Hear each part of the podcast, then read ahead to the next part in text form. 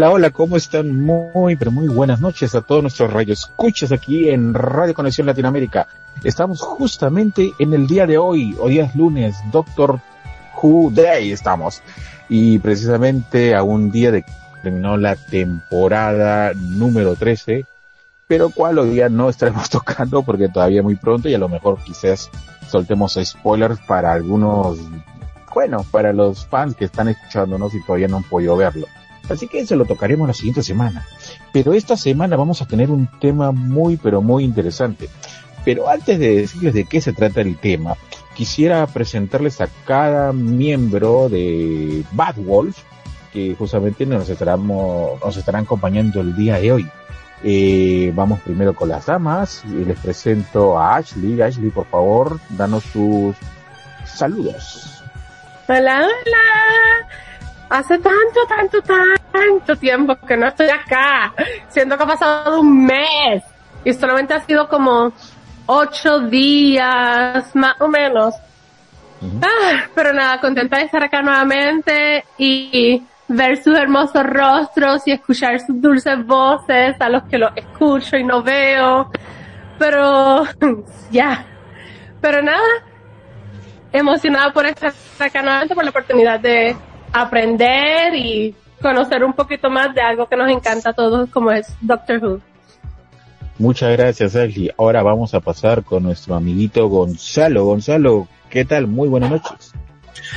Buenas noches chicos, buenas noches audiencia pública, gracias por encontrarse con nosotros en un capítulo más de Bad Wolf, esperando que se lo pasen de lo mejor en este inicio de semana, un inicio de semana que huele a Navidad, sabe a Navidad, y que esperemos que esta vez se hayan portado lo suficientemente bien para que llegue Papá Noel hasta las orillas y más rincones de, sus hogares. ¿no? Dice Yosander que él no, que él se portó muy mal, que porque él es un conquistador de mundos. Entonces, él, por ende, va a recibir carbón esta temporada, pero todos los demás esperemos que llegue una tardis a nuestro hogar y que sin problema alguno nos dejen un buen regalito, chicos. Muchas gracias. Igualmente, bro. Entonces pasamos ahora con nuestro amigo Joe Sander. Joe Sander, dinos, bueno, envíanos tus saludos. ¿Qué tal? ¿Cómo estás? Bueno, pues estoy muy bien. Aquí estoy con ustedes otra vez, ¿sabes? Sí, es cierto. Siento que ha pasado mucho tiempo desde que estuve con todos ustedes. Eh... Ashley, ¿qué pasa? de que estás ahí. Ha pasado demasiado tiempo. bueno, sí, eh, ha pasado mucho tiempo, estamos todos juntos. Este, ayer se acabó el programa, ayer se acabó el programa y, nada, eh, agradecido de estar con ustedes aquí. Qué bueno, gracias Yosander. Entonces, pues, ahí nos pasamos con nuestro amigo Jonah. Jonah, ¿cómo estás? Muy buenas noches. Jonah. Jonah está en los controles.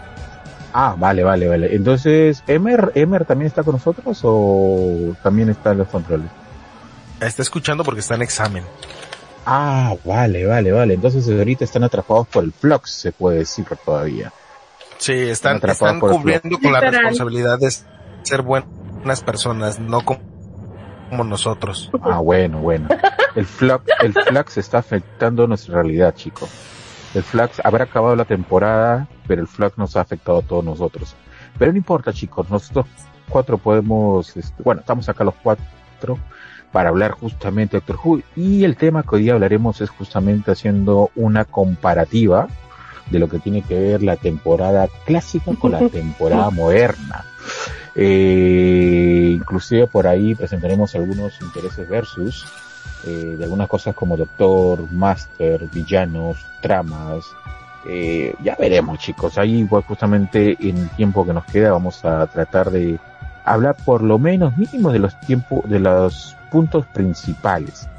Pero, ¿qué tal si comenzamos de una vez y hablamos del personaje principal, que es el Doctor? Chicos, ¿alguna de ustedes ha tenido la oportunidad de poder ver algunos capítulos de la temporada, bueno, de la época clásica? ¿Quién empieza? ¿Quién empieza? Yo sí, he visto la serie, yo sí he visto la serie clásica. He visto varios episodios, especialmente del primer Doctor, el segundo, el quinto y, y los primeros episodios del sexto.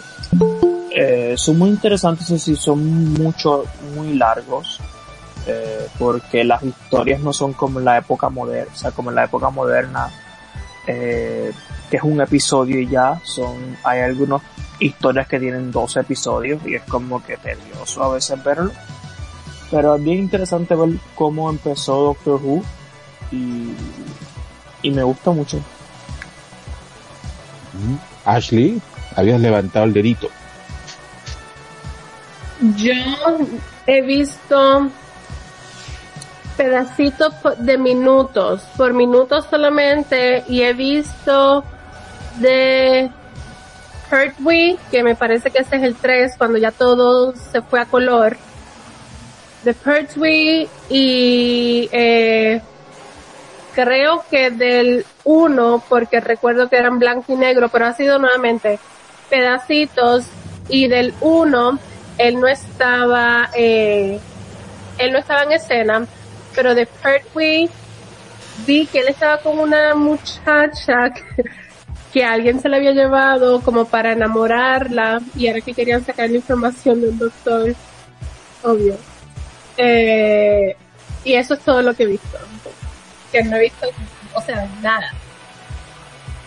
Ah, ya, mire, chicos, a ver, les comento a nuestro radio escuchas que esta semana estamos ahí todos estrenando de manera oficial con cámaras, así que la dinámica es un poco diferente, se siente diferente, se siente renovada, y justamente el Flux nos está dando pues una visita virtual de nuestro amigo Emer, ya, que debe ser la, una época muy rara porque está despierto, pero sin embargo está, está, estamos contentos de verlo, nos ha saludado. ¿Puedes decirnos algunas palabras, Emer, o estás, estás en pleno examen? O sea, no, no, no puedes, no puedes decirnos algo. Este, el flow Ah, sí puedo. casi me, casi me detiene. güey. Qué bueno. La cosa que te libraste. Me Qué bueno que- cansado, pero estoy acá en el, en el programa. Qué bueno, mi, qué bueno, mi estimado, que justamente estás, eh, estás acá. Eh, bueno, entonces, eh, ¿nos puede mencionar algo? A ver, te paré, a ver, listo, yo- Gonzalo, Gonzalo, eh, ¿ha visto, ha tenido la oportunidad de ver la serie clásica alguna vez? Gonzalo. Creo que también está siendo afectado por el flux, Senchi Conérez. Entonces, te, pa- vamos contigo, Emer. A Emer, todos. ¿Has visto, has visto al Flux, iba a decir, has visto algunos episodios de, las, de la época clásica? Men, este, de la época clásica, Ujú. en sí no he visto, es, decirte nada sería mentirte, pero no he visto mucho. Eh, Lo que pude, pude haber visto es la, o sea, la- los pequeños clips que hay en YouTube del Doctor Antiguo. También si contamos la parte de el aniversario con. Capaldi.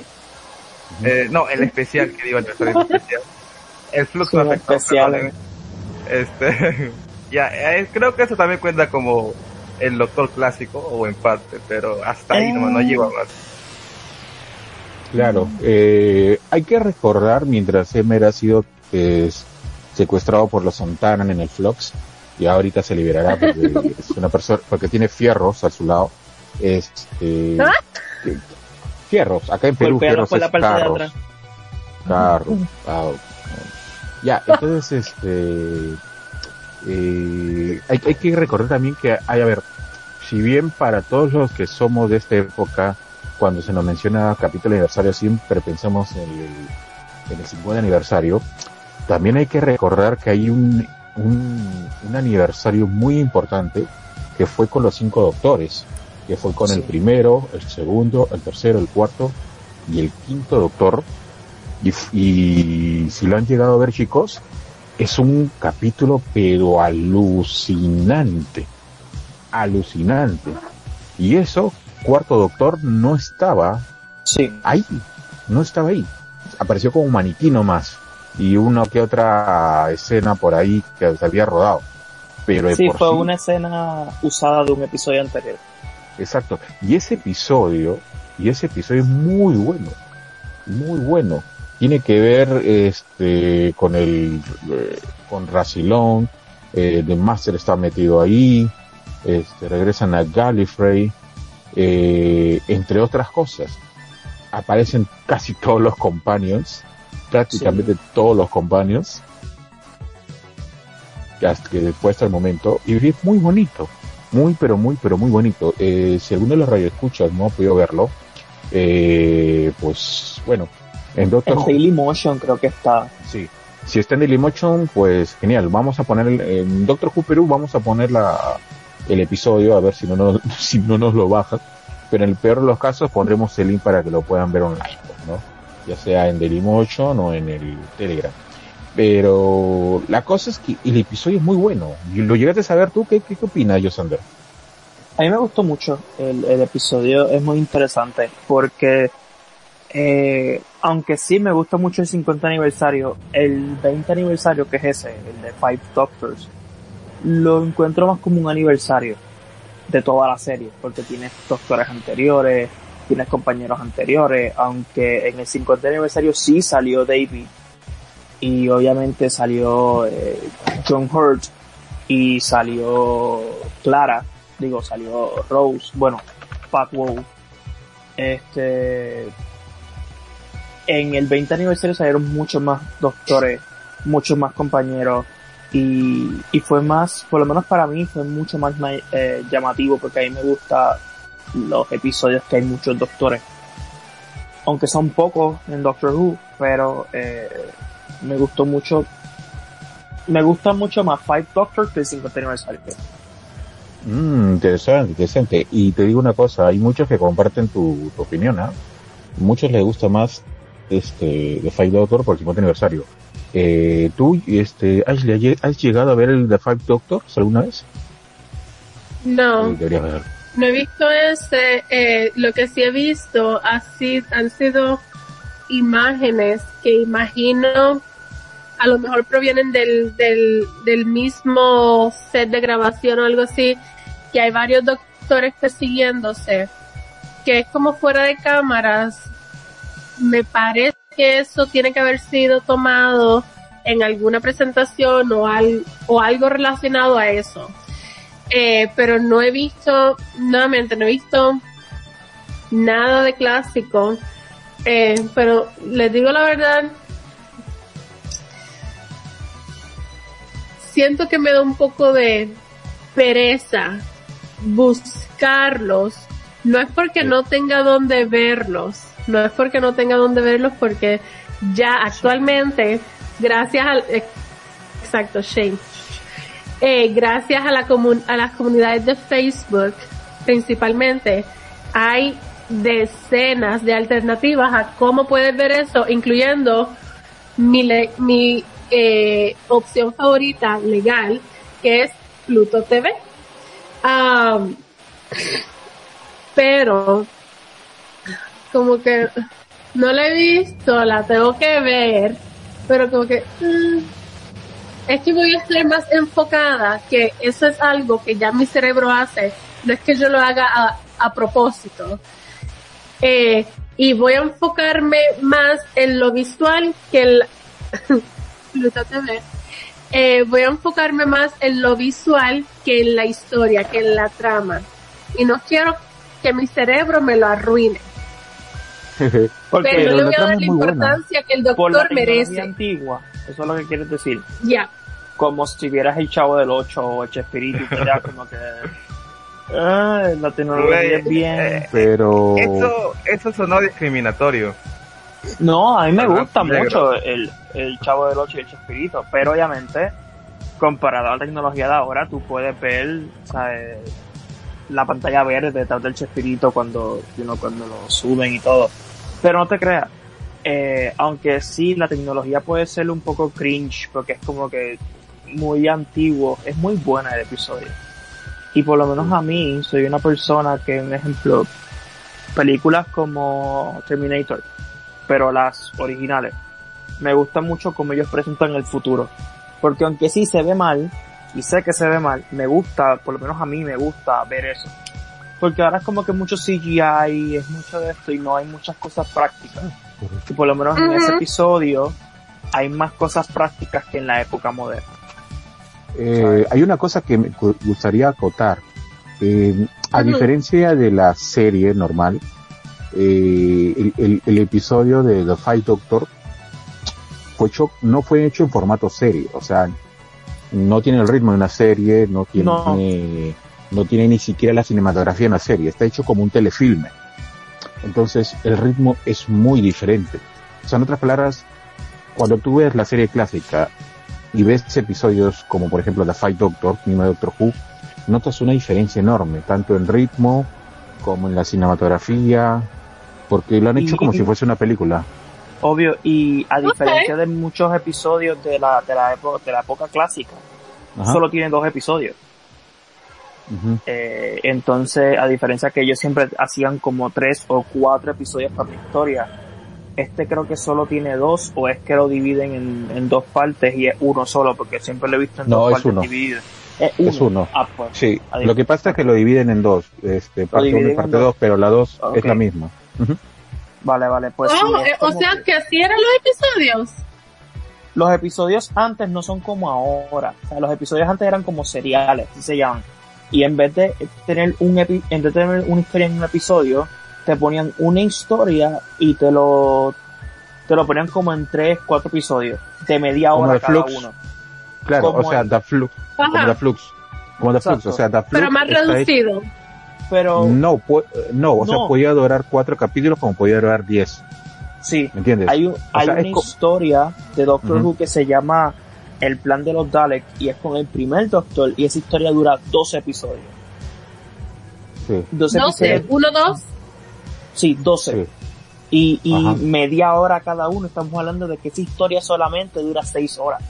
O sea, esa historia solamente dura lo que duró esta temporada entera. Exacto. The Flux. No, no, y, esta, y esta temporada fue seis. Ajá. Por eso. esta temporada, claro, esta temporada The Flux es básicamente es un serial, es prácticamente un serial, es más, está hecho pensando que es un serial, porque es la misma, es un- imagínate que The Flux es un episodio dividido en seis partes, Sí. ¿me entiendes? Es básicamente lo mismo. Entonces, así como tú has visto The Flux, así se hacía antes todo Doctor Who. Eh, un- Pero- no, no había temporadas en sí, sino era, la temporada era un serial completo y podía durar cuatro capítulos como podía durar este 10 o 12 episodios, ¿me entiendes? Por eso es que muchas veces yo digo, oye, los doctores de ahora eh, salen en menos episodios que los doctores anteriores. Siempre lo he dicho, porque los doctores de ahora, por ejemplo, de eh, David, Matt, Peter, hicieron, qué sé yo, 30 episodios, 30 episodios, eh, 40 episodios en total. Pero los doctores anteriores hacían 150 episodios, hacían eh, 200 episodios, este, incluso el, el, el cuarto doctor estuvo 7 años. Y si cada, y estuvo en 5 temporadas, bueno, en 5 o 6 temporadas, y si pones como, qué sé yo, 30 episodios por temporada, estamos hablando que hizo muchos episodios. Y eso pasaba Sí, eso vi. Eso vi en, Sí, se, se trabajaba Ajá. más. Obvio. Y no tenían descanso. Muchas veces tú ves en los episodios que algún, algún actor lo ponían como que, ah, se chocó la cabeza y tiene que dormir y no puede estar en el episodio o esto. Es que tomaban vacaciones mientras se grababan. No había, no había tiempo de, de detenerse. Tú veías wow. mucho- tú Era veías corre, mucho- corre, corre. era todo el tiempo corre. Bueno, incluso eh, el doctor, obviamente, los actores que interpretaban al doctor se lastimaban. Especialmente Tom Baker se lastimó una vez porque un perro lo mordió en la cara. Y lo que dijeron fue, ah, el doctor se, se dio en la cabeza con la tarde y por eso es que tiene una mancha, porque no podían parar. Era siempre corre, corre, corre, corre. Eh, y, y así, y así era la serie clásica antes. No es como ahora que tienen espacios para detenerse unos meses, no era todo el tiempo corrido. Ajá. Eh, la temporada clásica Russell T. Davis le introdujo prácticamente la modernidad en cuanto a la narrativa y muchas cosas. Es por eso que cuando llegó, por ejemplo, a la primera temporada, chocó muchas cosas con los, con los fans clásicos. ¿Por qué? Porque le cambiaron prácticamente la historia. el doctor Sí. se enamoraba, Gallifrey ya no existía, hubo una guerra del tiempo, este, y eso a los doctores clásicos no les gustó, ni siquiera a la creadora de Doctor Who, eh, Verity Verity, Lambert. Verity, no le gustó Doctor Who, no le gustaba la nueva temporada. Ni siquiera le gustaba el Doctor. La única que le gustaba era Rose. Pero de ahí no le gustó nada. Y ella Obvio. mismo se lo dijo, de frente de Russell, en una entrevista a los dos. Fue algo curioso. Pero Russell era muy caballero. Pues, ah, bueno, ¿qué puedo hacerte? Sí, obvio. Pero sí pasó, este, pasó eso y obviamente el doctor antes, yo me acuerdo una vez, bueno, no me acuerdo no, una vez leí que siempre se decía que una compañera y el cuarto doctor, antes, el, el cuarto doctor estuvo demasiado tiempo, o sea, fue el más tiempo que estuvo.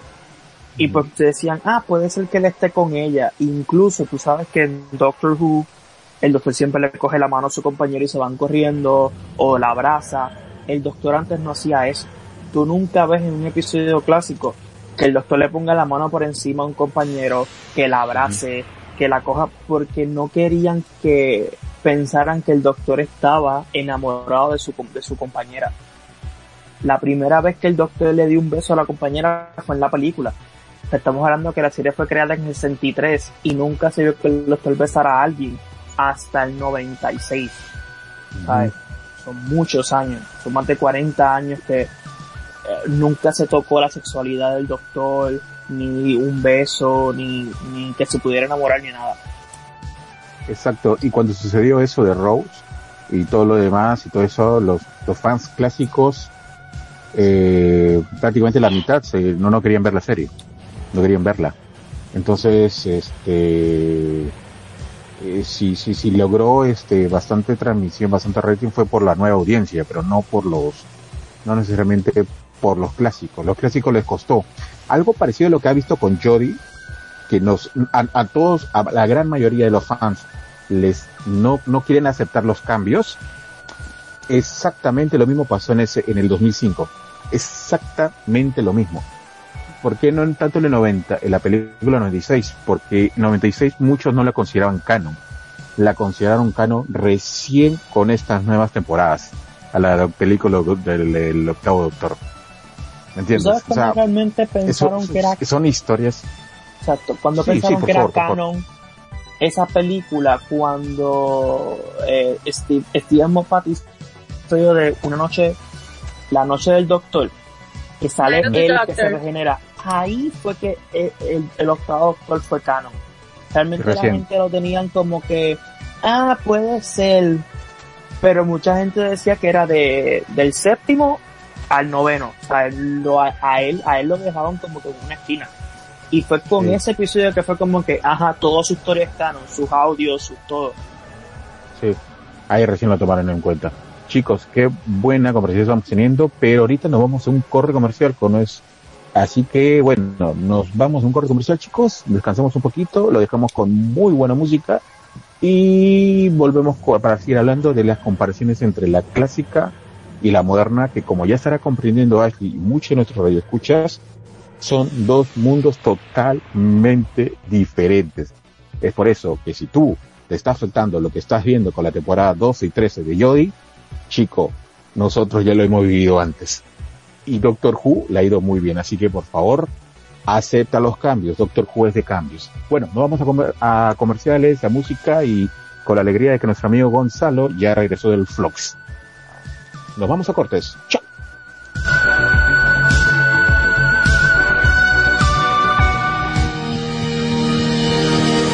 Claramente amanece y las lunas son las de ayer. Que el dolor no regrese, enemigo que conoces, pero desaparece y se aparece cada luna sombría. No viajaban sus penas, ni apretaba su cinturón, no peleaba sus guerras, ni al revés su vocación, pero en cada momento no hacía falta yo, Clara no me quería. Claramente Clara no me quería, no me elige y no me elegía. Cuando muera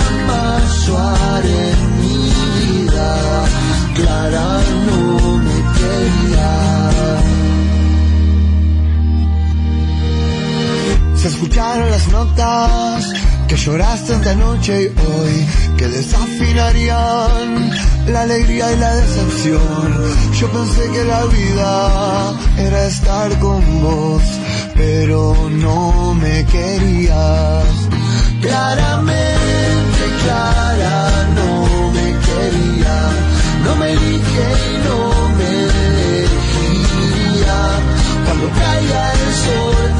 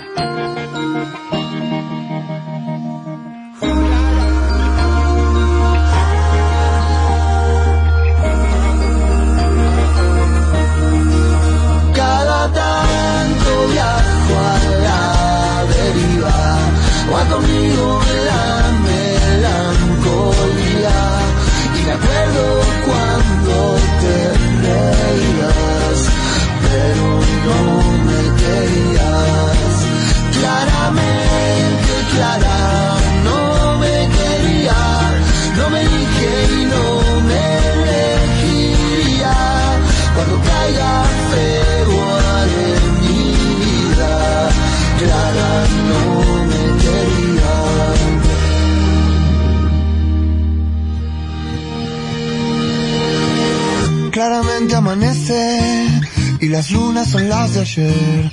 Que el dolor no regrese, enemigo que conoces, pero desaparece y se aparece cada luna sombría. No viajaban sus penas, ni apretaba su cinturón, no peleaba sus guerras, ni al revés su vocación, pero en cada momento no hacía falta yo, Clara no me quería. Claramente Clara no me quería, no me elige y no me elegiría. Cuando muera mayo haré mi vida. Hola chicos, ¿cómo están? Hemos regresado justamente de corte y bueno, es, eh, muchos habrán quedado sorprendidos por qué diferente era la época eh, clásica con la época moderna. Eh, y lo que han hecho muchas veces Russell T. Davis, Moffat y más que todo Chibnall con unos resultados que no le fueron tan prometedores, es que justamente querían emular mucho a la época clásica, contando las historias como si fuese este un serial, ¿no?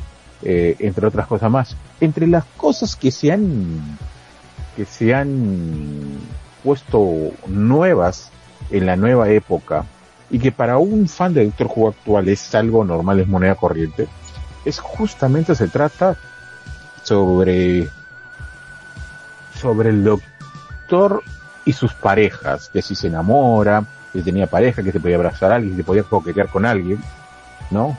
En la época clásica eso no existía. No existía.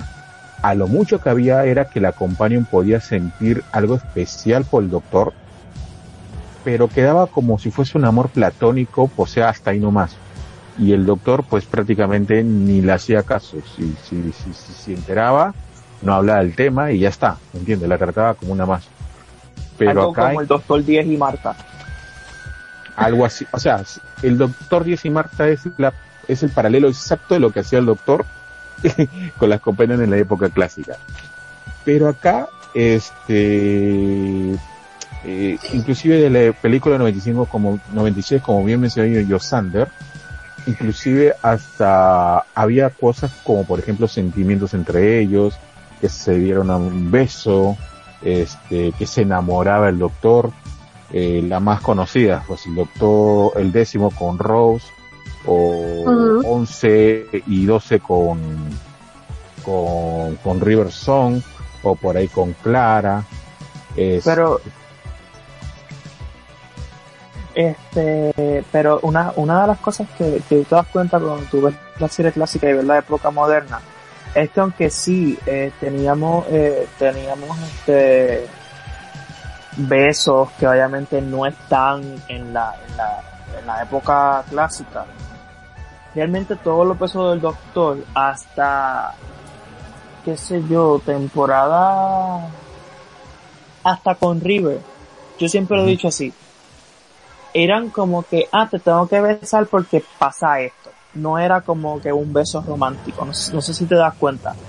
Él besó a la, a- el octavo doctor, besó a Grace porque fue como que, ah, estoy emocionado, van, un beso. El doctor 9 besó a Rose para quitar la- el, el, el alma del corazón. Pero en El realidad sí estaba. Sí te sentí algo por Rose. Sí sentí algo por Rose, pero no, no te lo, no te lo dicen.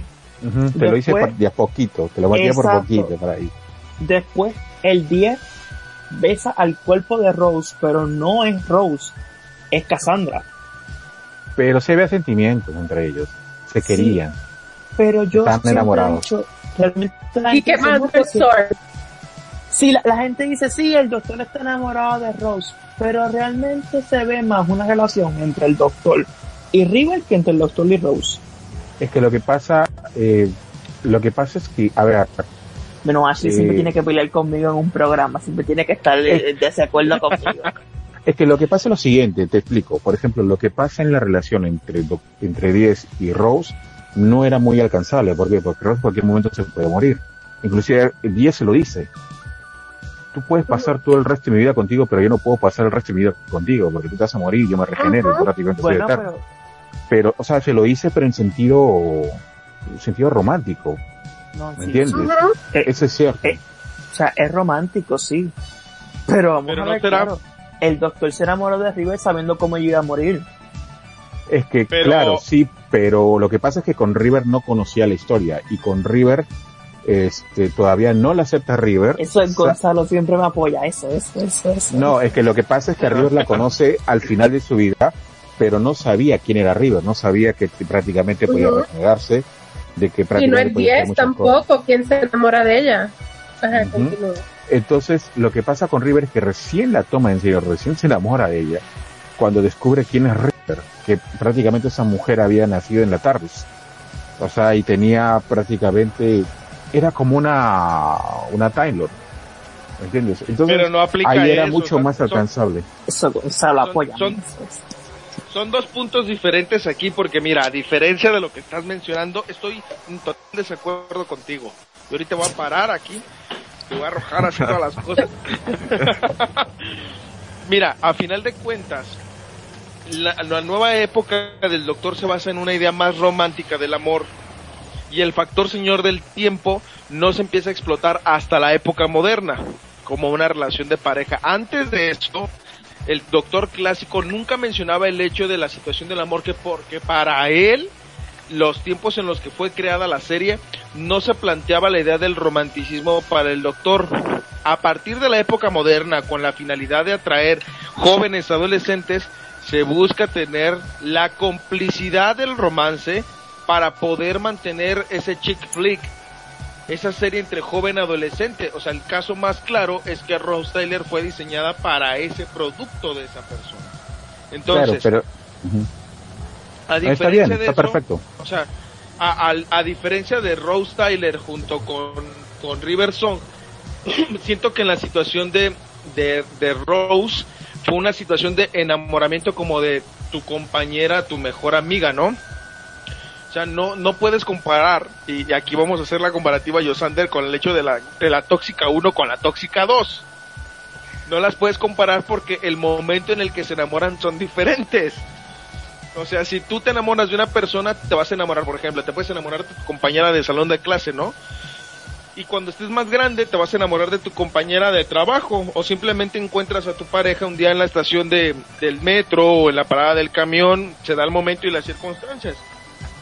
Entonces, creo que no tiene que ver el factor señor del tiempo para resolver las situaciones sentimentales. Simplemente era el momento adecuado para el doctor para tener una relación independientemente de lo que detrás de eso generaba, ¿verdad?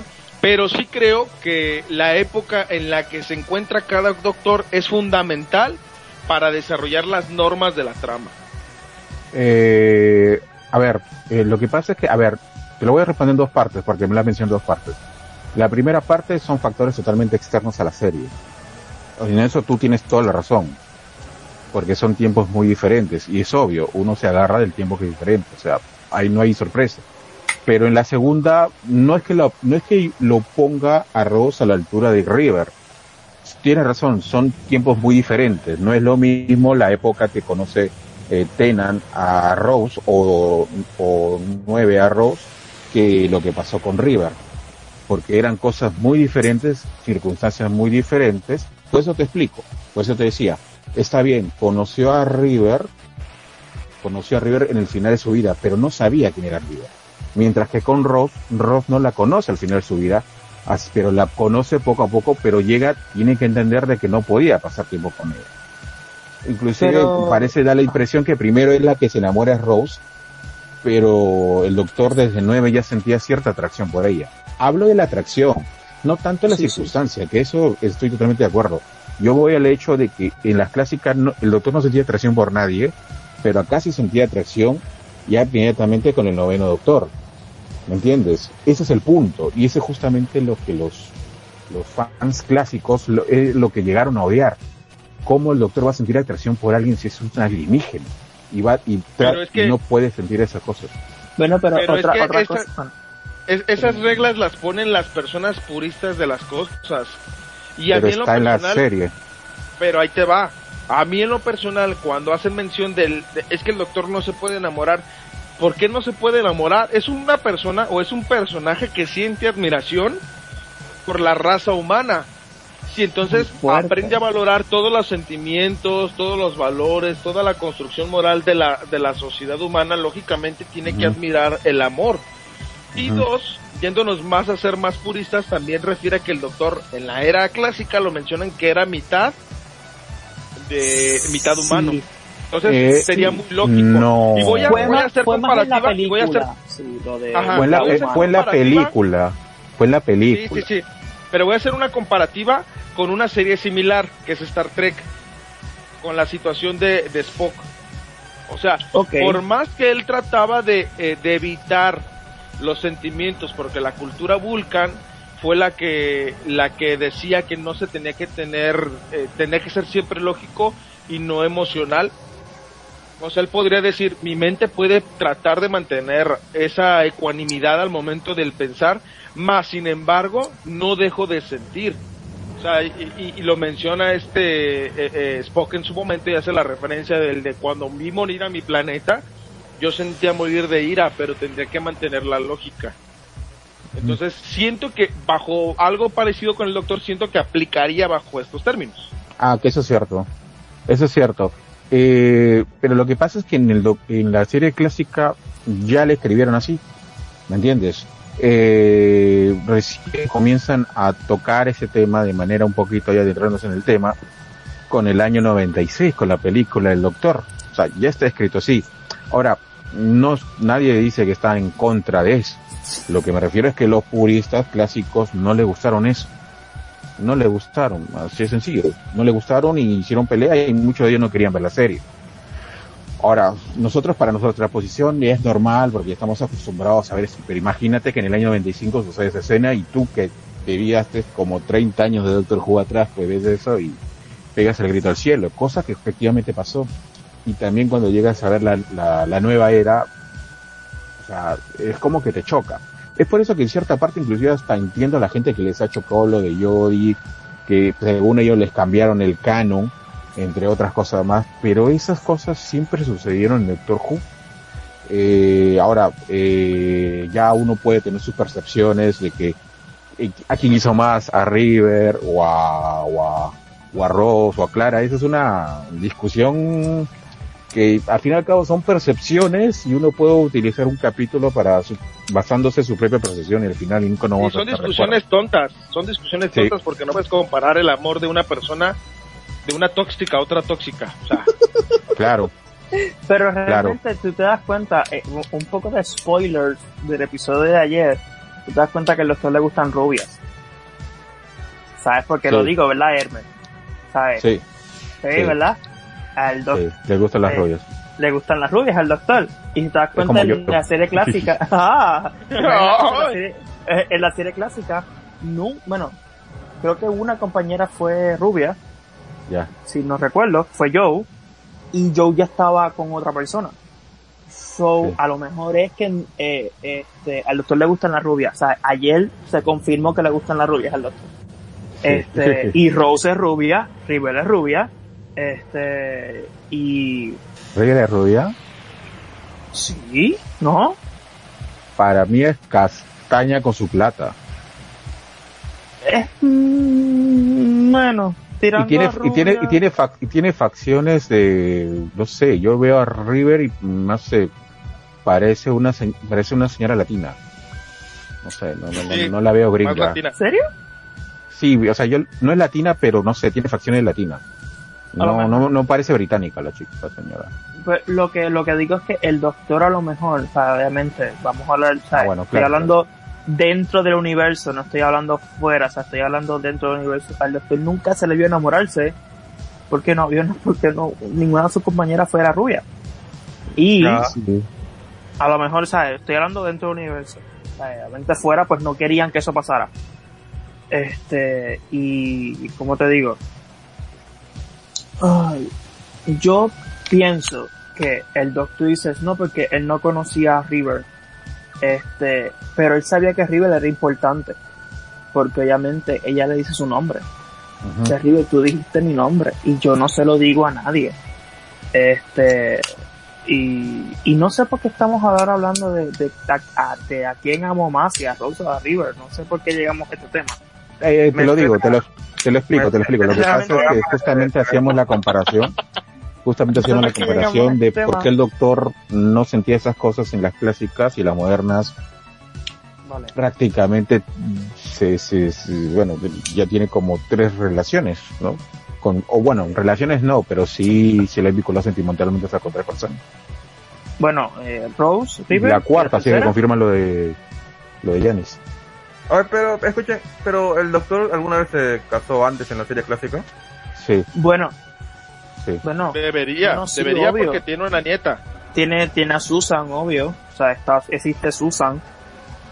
Y, y Romana, una de las compañeras de él, que también es una señora del tiempo. ¿Por qué pegó a Gonzalo dos veces? Hay doble. Una es un... Es el ¿Cómo- flux, cómo se llama es el el? El, es, este es un Saigon el otro. Es un Saigon. igualito. Pues, eh, y por lo menos, eh, obviamente Susan existe, o sea, es su nieta, o sea que o- a menos que los señores del tiempo tengan otra forma de, de tener hijos, si es como los humanos, si es como los humanos, pues obviamente, aunque hay un cómic que dice que ellos no tienen, eh, you know, no procrean igual que nosotros. Eh, Que justamente es lo que te iba a máquina, Justamente eso es lo que te iba a que decir. se unen los genes de dos personas, algo así bien extraño. no sé. Justamente eso es lo que te iba a decir.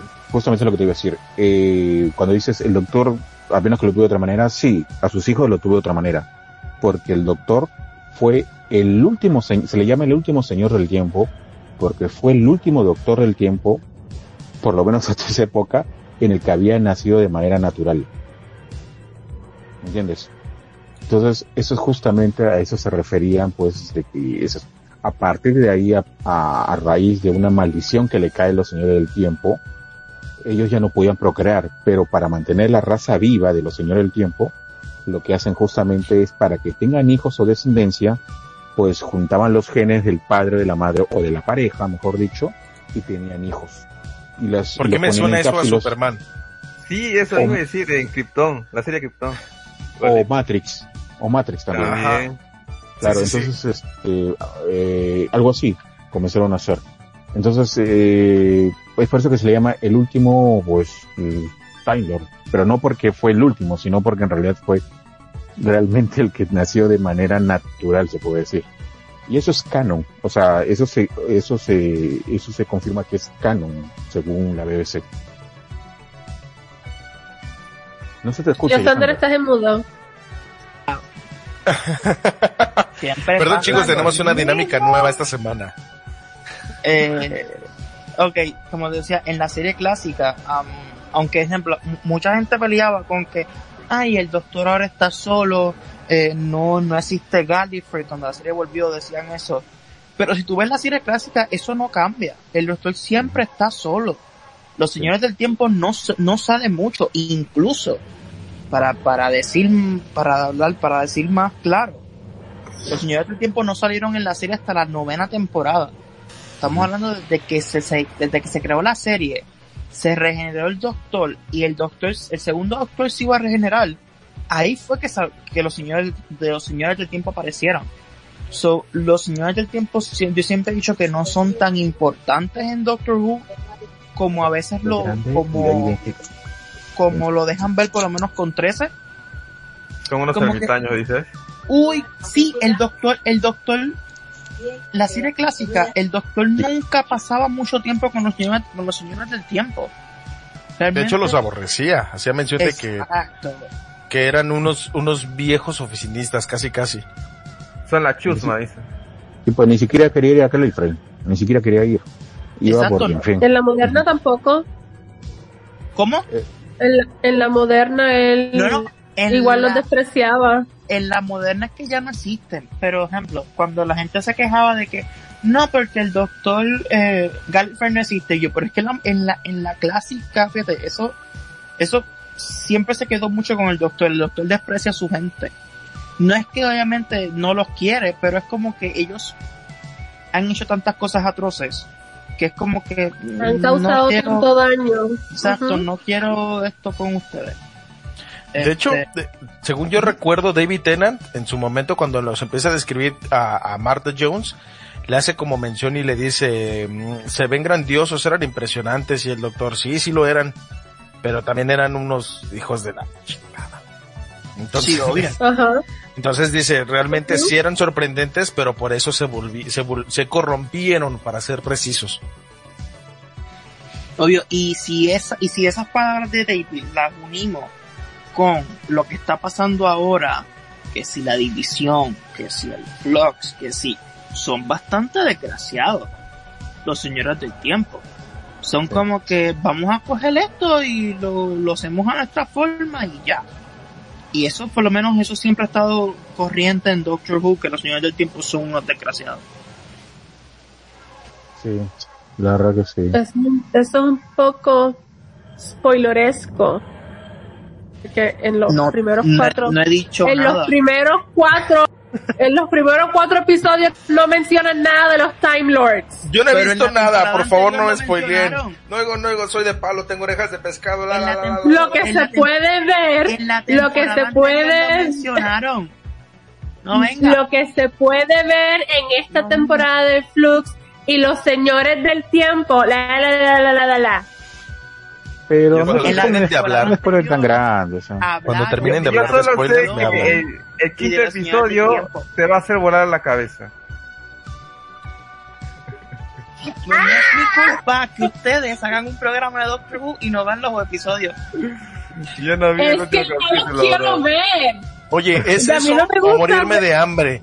O sea, o veo Doctor Who o trabajo, muchachos. Entonces, ¿Y para qué vas a trabajar, Chicos, ¿Para qué chicos, yo, yo ayer vi, ayer vi el final de temporada a las dos y media de la mañana, con sueño y todo, me lo he tirado porque Yo tengo que verlo.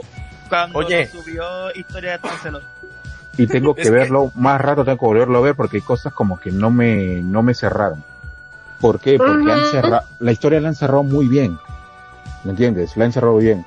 Pero para mi gusto le falta un poquito más de epicidad nomás al episodio, pero la historia la cerraron muy bien. Ya no hablen de eso, porque ya no digan nada. El O sea, final es Tengo como que alimentar dos programas. Tengo pongan atención, tengo que alimentar dos programas. Tengo que alimentar Somos Fórmula 1 todos los martes a las 10 de la noche, hora Eh, Perú, ya, 9 de la noche en. México. Pero tengo que alimentar dos programas. Tengo que estar viendo. Ahí está. Tres. Tengo que estar viendo. Fíjense. tres. O sea, Pero paréntesis de por qué, por qué, por qué no veo Doctor Who. O sea, yo salgo de trabajar y tengo cuatro horas disponibles antes de dormir para poder armar el programa, por así decirlo, en la semana. Tu celular, lo puedes ver en el celular, chico. Lo puedes ver. No, sí, obvio, obvio. O sea, Pero para el programa de mañana, por ejemplo, mañana que, hay- que tenemos programa de Somos Fórmula 1, tengo que volver a ver la carrera. Me tuve que aventar la carrera de la Fórmula 2 porque es un preámbulo ahí. tengo que buscar las noticias, las entrevistas, tengo que ver los comentarios, los postcarrera, las penalizaciones y posterior a eso volver a armar el programa para planteárselo para mañana para llevarles la mejor calidad. O sea, tengo una otro programa que alimentar, literal, sacando la información y no puedo ver el doctor porque me quiero sentar a verlo. Verlo, no estar en el celular, no, verlo, entenderlo, saber qué está pasando, que no me pase el efecto este Smallville, que eran tres capítulos que trataban de lo mismo, y uno, y, o sea, técnicamente seguían la misma regla, o sea, quiero que me pase como, como me pasaba con este House of Cards, ¿no? Que literal es, te sientes a verlo, te distraes dos segundos, ¿y qué pasó? Entonces quiero que me pase esta temporada, Sí, esta temporada tiene eso. Entonces, esta temporada tienes que, entender, tienes que entenderla bien, tienes que entenderla bien. ajá, quiero dedicarle tiempo de calidad. No quiero verla por verla, quiero sentarme, platicar, anotar. exacto. Disfrutarla, masticarla, entenderla. Tiempo de calidad, sí. Yo quiero ver el tiempo de calidad. Pero el meme ese cuento me lo conozco. De, ¿esto es un buen final o un mal final? Es solo un final. Es que ese es el ¿Es un buen final o un mal final? Es solo un final. Para mí, eso para no me mí, da esperanzas, eso no me dan esperanzas para quererlo ver, eh, o sea, gracias por, ver, por, lo- motivarme, te- ¿no? Te, no, te lo, te lo pongo, te lo, te lo, te lo voy a poner de manera sencilla. Lo que pasa es que empieza de manera épica, pero esa Ajá. misma epicidad le faltó al final de A temporada. los últimos 20 minutos. Sí, se fal- necesitábamos esa epicidad. Lo que pasa es que pudo haber sido por la construcción de los- la primera media hora como el final de, de la temporada en que se reúnen todos los, todos los companions, que fue la cuarta temporada de Doctor Exacto. Who. Pudo haber sido exactamente así, pero decidieron cerrar mejor cada, cada historia por su lado. Y eso, y, y, y por el, y por el, por andas de cerrar bien la historia, prefirieron quitar la epicidad. Me, me dejo Yo- entender. Personalmente hubiera hecho el último episodio en dos partes. Es que no lo pudieron, no, no, no lo pudieron hacer. Te voy a explicar por qué. Porque por reglas de la BBC y la pandemia no, no pudieron hacer No eso. pudieron grabar más. Ok, ok, está bien. Eso, Por está bien. Pero, o sea, si, si hubiera tenido la oportunidad, si un, un momento normal sin pandemia, en vez de seis episodios hubiera hecho siete. Sí. Porque No, y- eh, se y encima hubieron escenas. Y encima vieron escenas, mira, fíjate ver las escenas del tráiler, y hay escenas en el tráiler que no aparecen en ninguna de las, ninguno de los capítulos. Exacto. Por ejemplo, de las batallas, me quedé esperando en qué momento salen las batallas. A menos que Ah. que la haya- Habieron batallas que no lo han pasado. la- Aunque, aunque también yo me he dado cuenta que Doctor Who está haciendo lo de Marvel, poniendo escenas que nunca van a aparecer en las películas. o lo Doctor aparecerán en los especiales. Doctor Who está haciendo eso mucho. Me di cuenta eh, hace un tiempo que estaba viendo trailers viejos y yo, pero eso yo nunca lo he visto. Y supuestamente eran de episodios de la temporada 10, 11 y yo, pero es que eso yo nunca lo he visto. Están como que haciendo eso poco a poco. sí. Sí. Inclusive de ellos de Doctor hay tres o cuatro frames que no aparecen en el episodio. Chicos, vamos a un corte musical Sí. porque ya nos está diciendo Jonah que si no nos despide a todos. pero si no nos pagan, ¿cómo te no se lo digas. Te va a funar, no sé.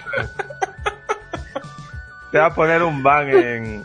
No, dos meses. ¿Quieres no seguir manteniendo tu programa? No le digas este tipo de comentarios, por favor.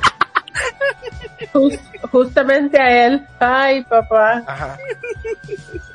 Vamos a un corte musical, chicos. Regresamos en un momento. Felizmente, me, felizmente me fui a la Comic Con y me pagaron. Pero-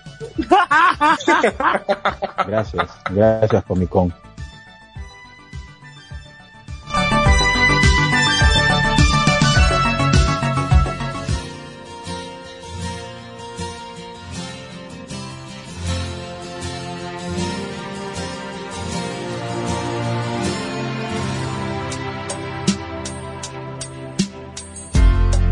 guess now it's time for me to give up. I think it's time. Got a picture of you beside me. Got your lipstick mark still on your coffee cup. Oh yeah. Got a fist of your emotion. Got a head of shadow. gotta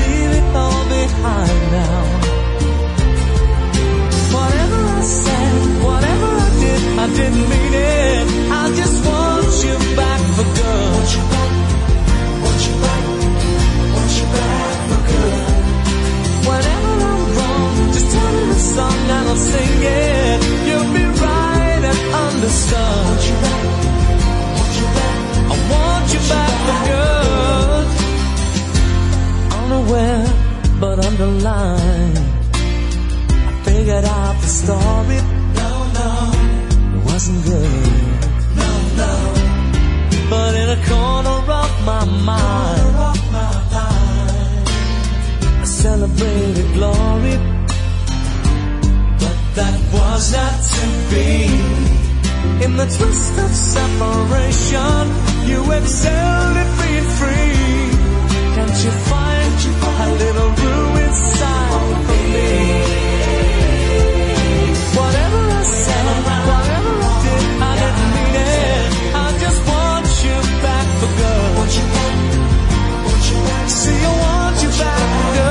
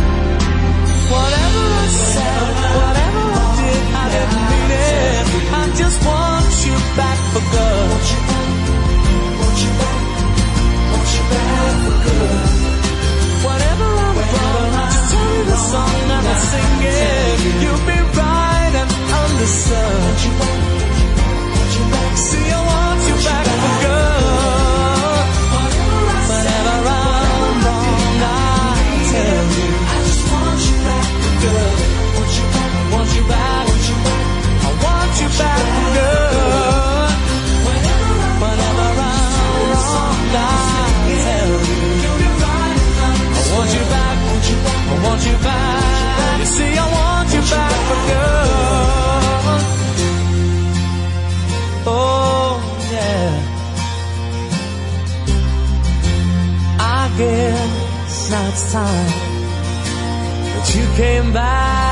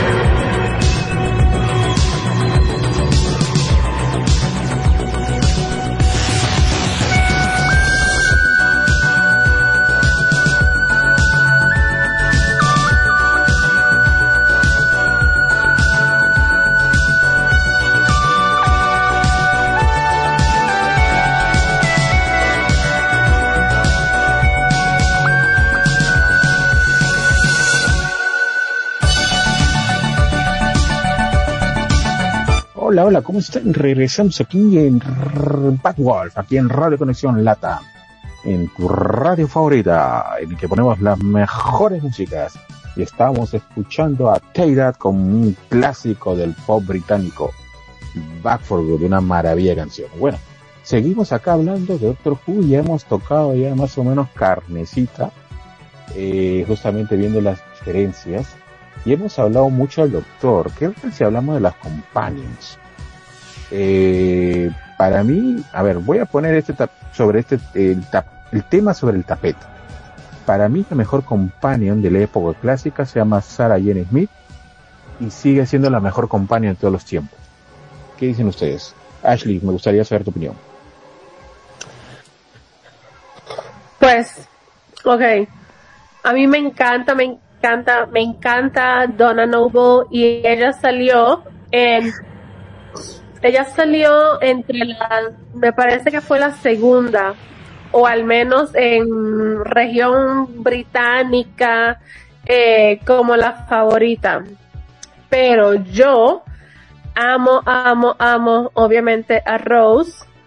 Eh, y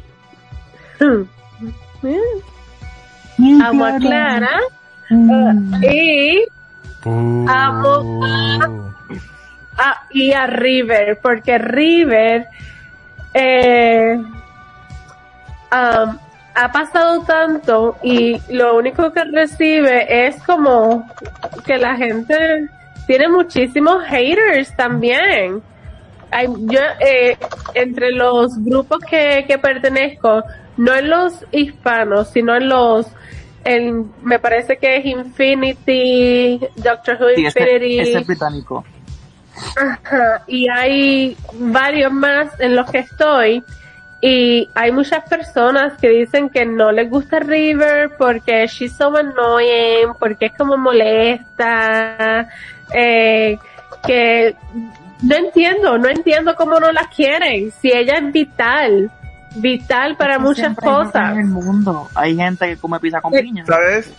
Este, yo creo que es porque, porque no conocen cuál es el verdadero nombre del doctor y ella sí lo conoce. Ya, con eso creo que es, es por eso.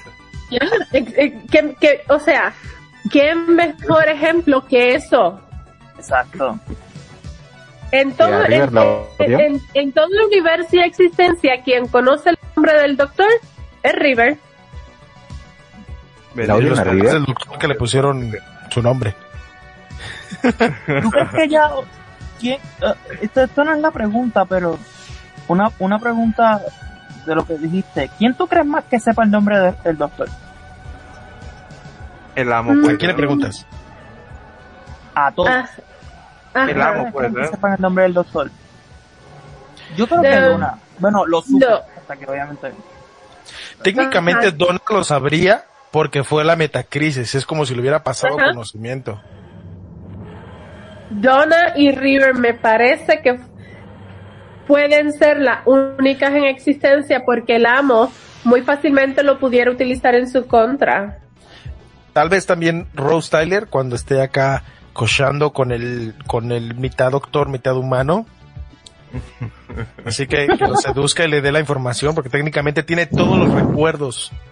O me das tu Ajá. nombre, o me das tu nombre esta semana ¿No? nada.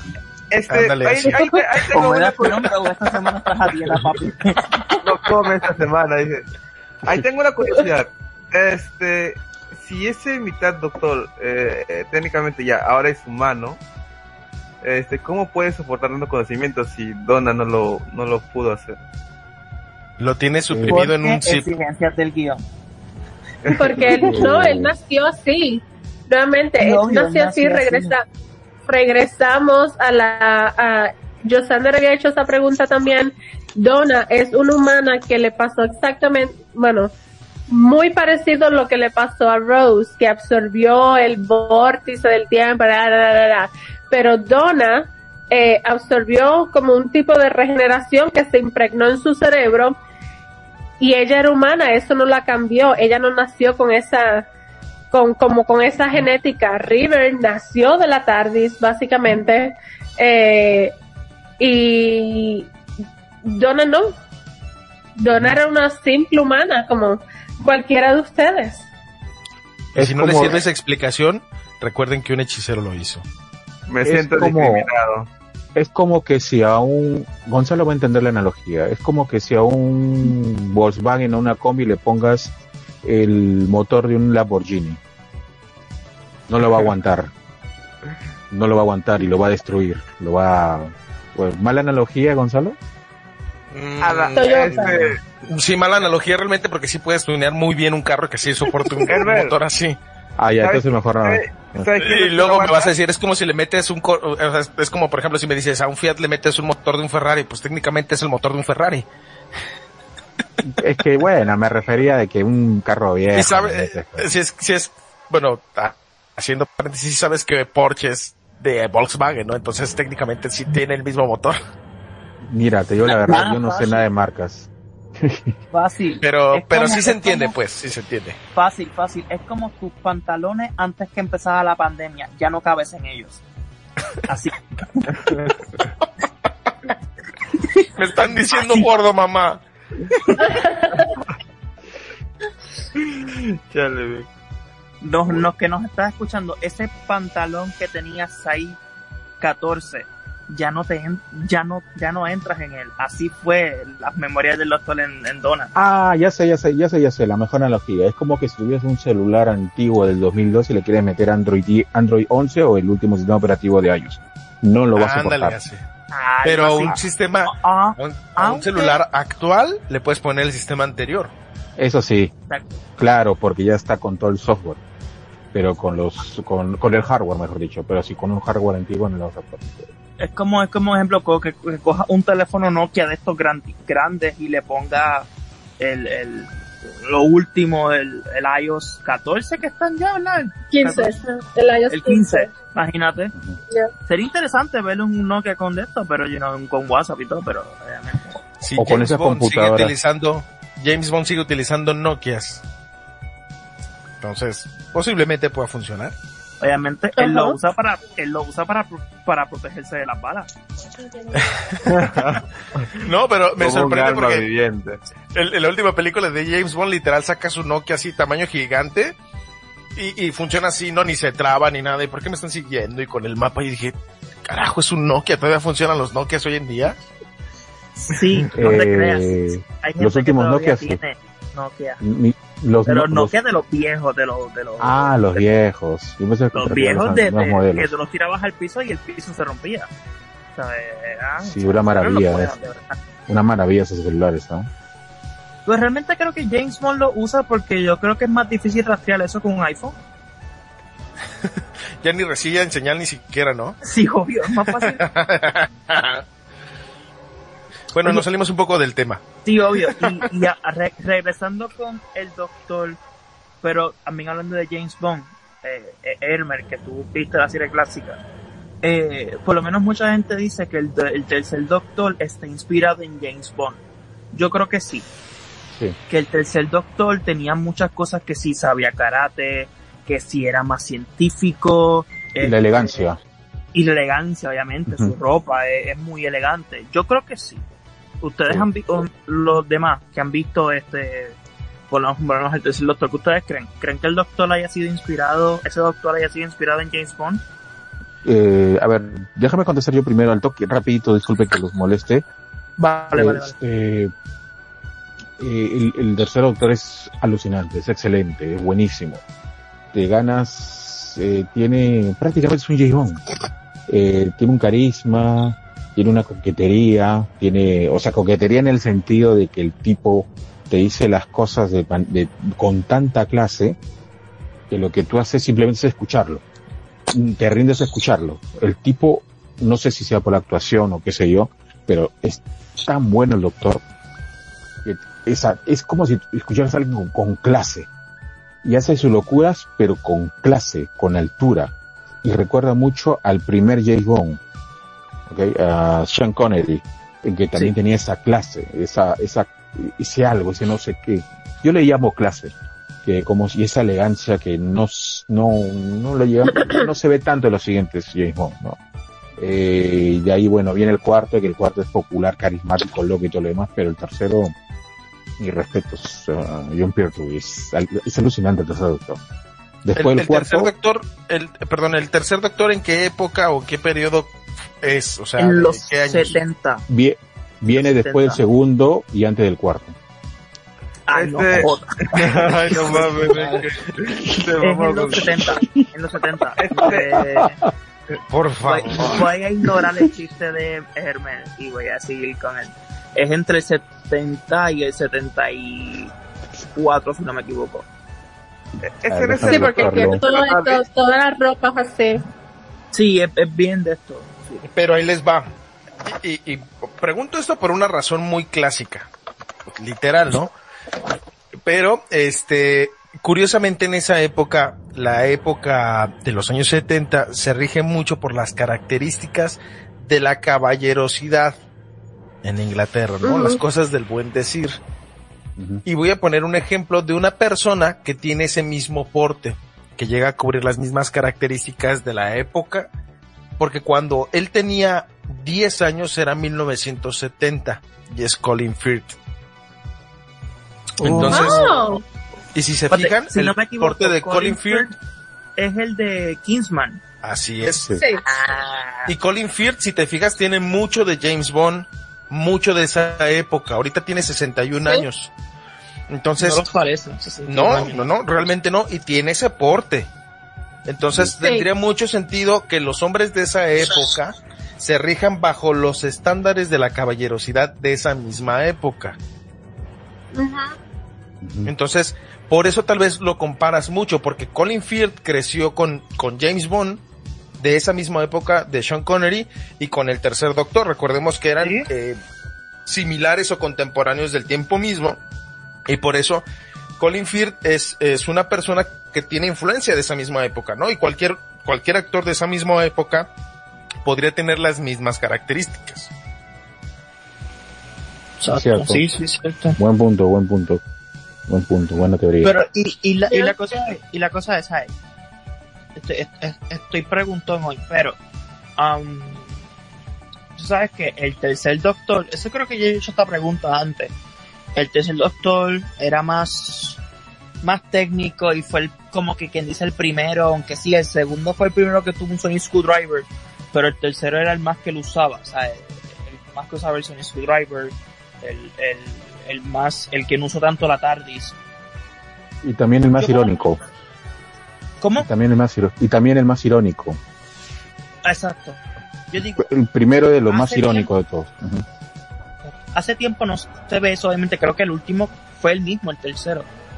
Yo quisiera ver eso otra vez, un doctor que fuera más, eh, más práctico, más, este, por lo menos, no sé si me entienden, no, no sé si entienden lo que quiero decir, que sea un poco más, este, Más, Más héroe que- de acción.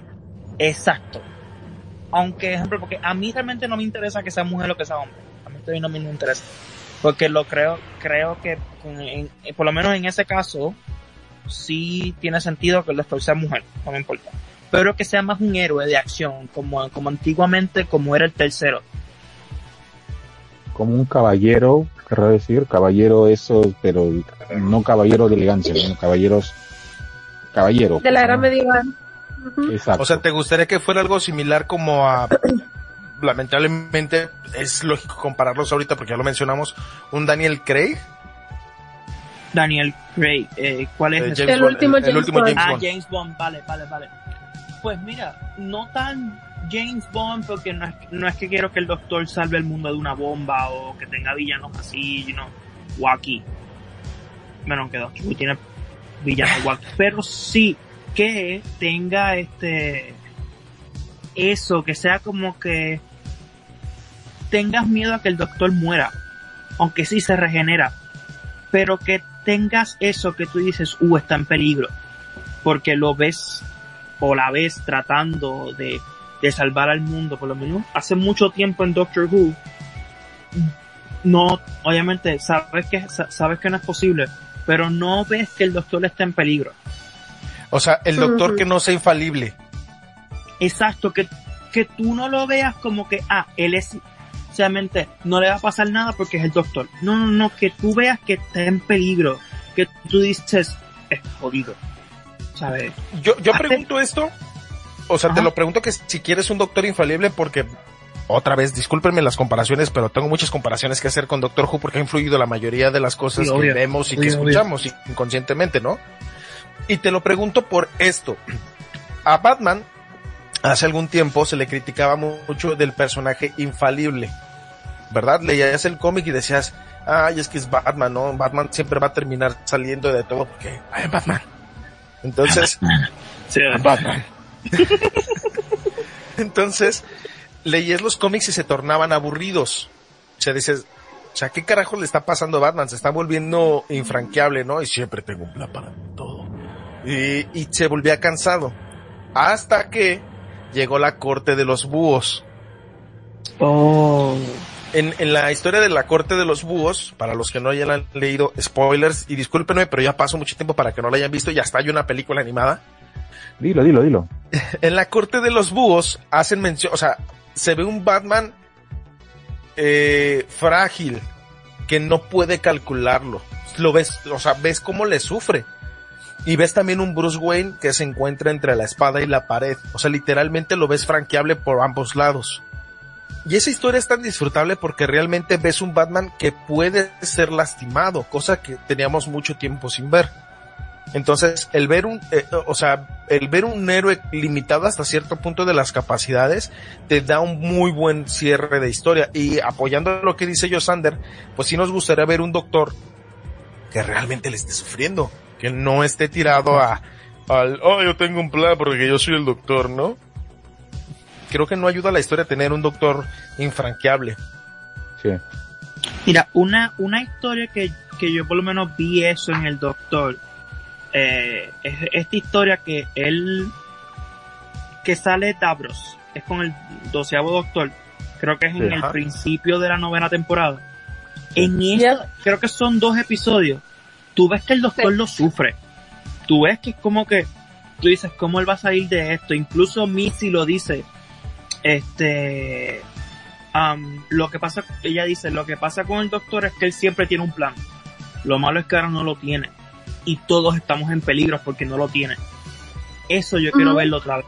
Que tú dices, no tiene escapatoria. O sea, no tiene, o sea, no hay forma de arreglar esto.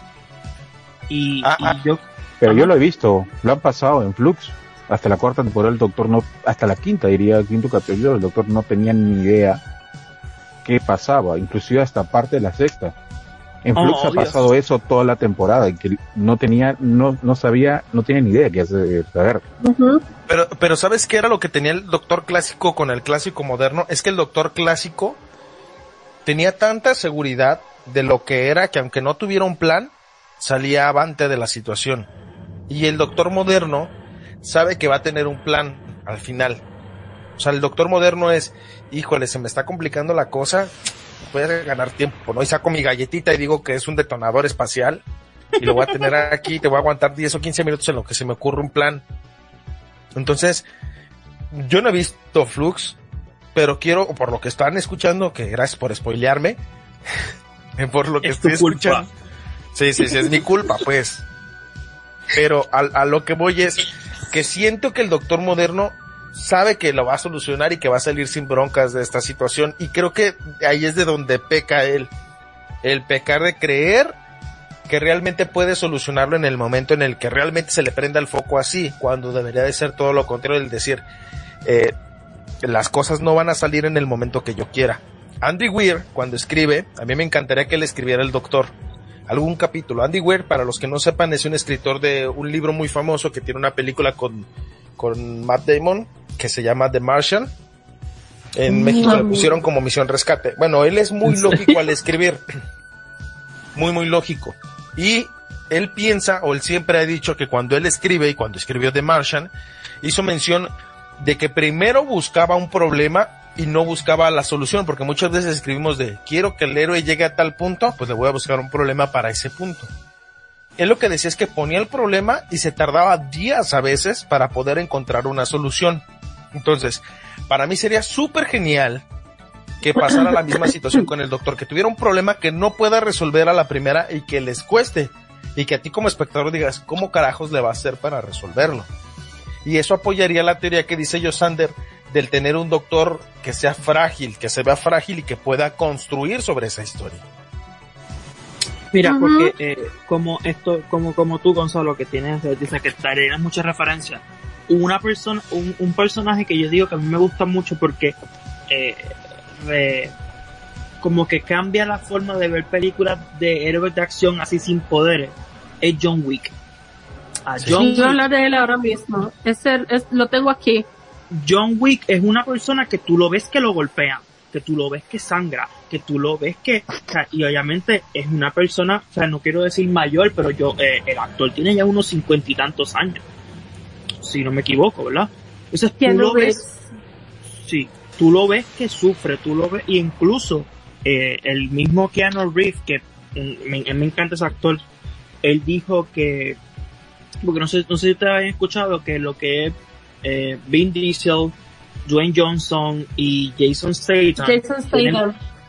tienen una regla en sus contratos que si a ellos los golpean, ellos tienen que dar el, el mismo número de golpes a la, en la película. Si ellos los golpean 70 veces, ellos tienen que dar 70 golpes. Eso es una regla que ellos tienen en sus contratos. Eh. En John Wick tú no ves eso. Tú no ves No. que tú no ves que este que él él eh, si alguien lo golpea tantas veces y él lo golpea de la misma forma tantas veces no él tiene que buscar una forma de ganarle. Como por ejemplo fue eh, esta escena con el lápiz o con el o, o en la biblioteca. Que lo primero que encontré es con eso te voy a dar pero no es que uh tengo una pistola escondida que no es como que coge lo primero que coge lo primero que encuentre y, gol- y golpea a la persona eso es lo que yo quiero ver en el doctor. Incluso con John Wick que tú dices sí la película se llama John Wick no va a morir en medio de la película. En las tres películas de John Wick tú dices está, está chaval o sea, está, Ujú. o sea, está fastidiado. Y, y, y tú y tú como que y tú te emocionas con John Wick que dice sí no puedo ser porque yo me emociono con las películas. Yo soy una persona que yo le grito muévete te van a dar o sea yo soy una persona que hace eso. Y yo quisiera eso en, en Doctor Who ¿No crees que le, hace, que le haría falta un poquito de héroe de acción de los 90?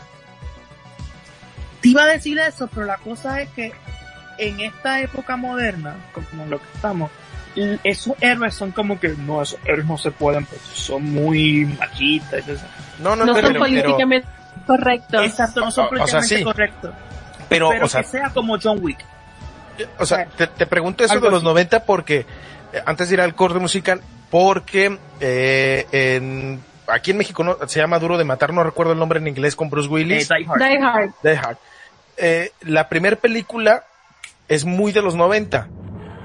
Y, Sí. y literal ves a- así cuando se avienta con, por la ventana que tiene los pies descalzos, que se corta con vidrios y se levanta de, ¡ah, diablos! Y que termina todo madreadísimo, termina todo sangrado, todo como de, oh, yippee motherfucker. Entonces, eh, o sea, ese, ese, ese tipo de concepto de héroe de los 90, ok, es muy englobado a esa época. Pero también recuerdo un Jackie Chan, un Arnold Exacto. Schwarzenegger, un Sylvester Stallone que terminaban súper madreadísimos. Pero llegaban a ese punto. Podrían adaptarlo tal vez un poco con el doctor, pero necesitas un actor joven que no tenga miedo a correr a lo loco. Eso sí, ahí sí. Tendrías que tener un actor joven que pueda ten- pueda estar unos años haciendo marionetas, eh, you know, qué sé yo. Sí, que, you know, que lo, que lo tiras por una ventana y, you know, Que se Ya. preste para todo eso. exacto. Por ejemplo, un Peter Capaldi no podría hacer eso. Un David, un Matt Smith sí podría. Un David Tennant puede ser. Ahorita Pero no. Es un actor más sí. ¿Quién? Perdón, Emer. Un ¿Cómo? actor más, un actor más corpulento, más atlético. Como la Mm, roca, Dwayne Johnson. No, tú imagínate un Johnson del Doctor. Es- es- Así es la que sea no Jason Momoa, ¿no? de. Nosotros aquí haciéndonos chaquetas mentales de quién va a ser el próximo doctor. Y el próximo doctor es Jason Momoa. Hello, brother. No te Ven, va a salir con su tridente, con su gran tenedor, haciendo referencias a películas. A- Ajá, y con su cabello todo suelto, ¿no? Me encanta la cara de Ashley de que, que se han fumado estos. No, pero imagínatelo, pero con un trajecito súper apretado que le queda así con manga corta. Así que, que se le ve así como que los botones se la van a botar, ¿no? Y el Hello, I am the doctor, brother. Y que cuando se enoje, cuando se enoje, por la barba. ajá, y que cuando se enoje, así le haga como Hulk Hogan. Y se arranque la, la I'm camisa. gonna show you. ¡Pum! El rating hasta las nubes, muchachos. La BBC contratado por 10 temporadas más. Las mujeres gritando. No Las solamente mujeres. las mujeres. Los hombres también. Eh, Yo sí. gritaría. Me encanta porque Ashley es la única como de, ¿qué carajos está pasando aquí? Nosotros haciéndonos chaquetas mentales, ¿no? Sí, Jason mamá como el doctor, sí. Mi sueño hecho Y realidad. sin ropa, ya lo están viendo sin ropa y todo. es que Jason. Momoa puede hacer todo. Jason, más, Jason Momoa puede ser la sirenita. Yo voy a decir que sí. No, Terry Crew. Terry Crew sería genial como el doctor, ¿no? Imagínate. Así, el güey nada más sin camisa, así con el moñito tal cual, con las, con las mangas esas de, de las que van aquí nada más, con los puños moviendo el- los pectorales y bailando como loco, ¿no? I miss you. Un le dispara y con como lo, lo, Ajá, Con los Las pectorales lo de Pausa. Di- disculpen, pero disculpen, pero pero mi ¿Qué diantres se fumaron estos? disculpen chicos, pero mi papi, mi churo, mi rey Henry Cavill se lo comería a cualquiera de sus doctores. Uh, regresando del corte, les cuento algo que hay aquí, que pasó aquí en Guadalajara, pero regresando del corte, vamos a una pausa musical, chicos.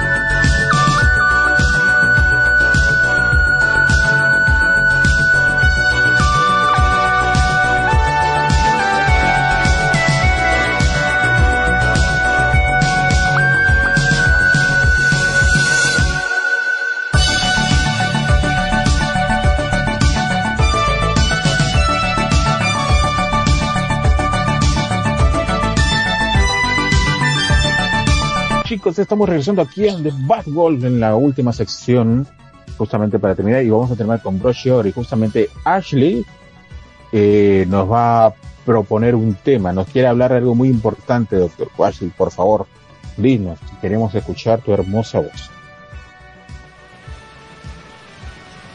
Ay, se mutió. Se, Sorry, sorry. Ah, mí. me, me pasó a mí ahora.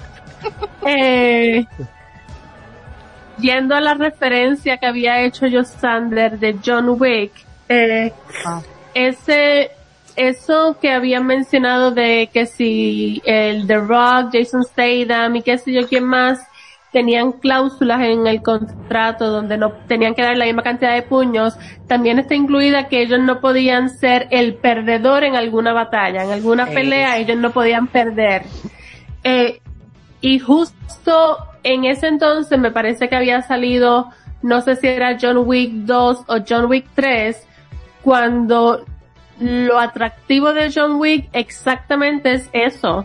Principalmente eso. Ese hombre coge pelas y sangra y tajos y a punto de morir y arrastrándose eh, y demuestra cuán no es mi tema favorito, no es mi tema favorito, pero demuestra cuán frágil es la masculinidad de muchos hombres. O sea, favor. ¿Cómo le dio la vuelta? Masculinidad frágil. no, ¿Cómo Hashtag- salió con el T? Yo, Hashtag masculinidad frágil. yo pensé que, ¿Cómo salió Exacto. con yo el tema pensé de que me manera ibas qué? Yo pensé que se iba por otro lado y se fue por eso. O sea, realmente Masculino. usó, usó todo para Sí, yo, pensé en que el pecho, a mencionar aquí, este, Aquí así.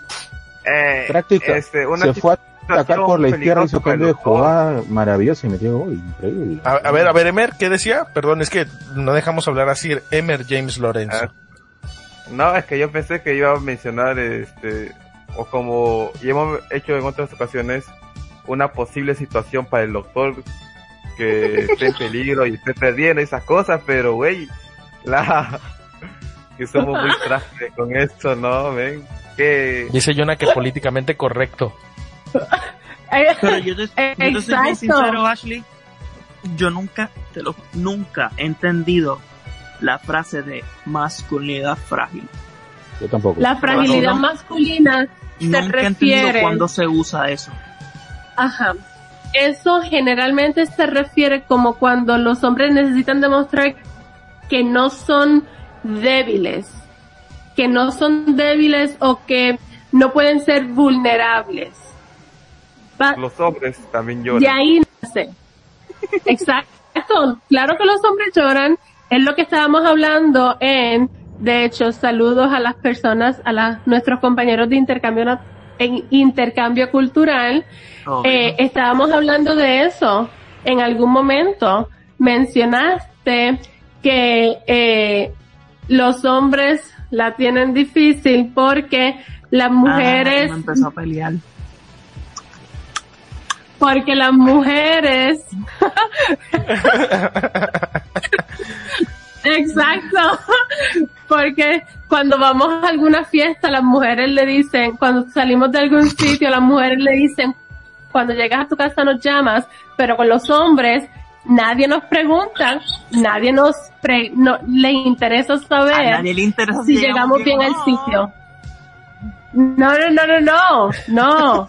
Eh, Eso es lo que me refiero. Yo no estoy diciendo, yo no estoy diciendo que ninguno de ustedes padezca de esa condición de masculinidad frágil, sino que ese ejemplo que había dado yo Sander de aquellos actores es lo que se demuestra que la, la fragilidad masculina cuán presente está actualmente, mientras que Keanu Reeves, John Wick, lo único que hace es coger cantazo, coger palo de todo el mundo.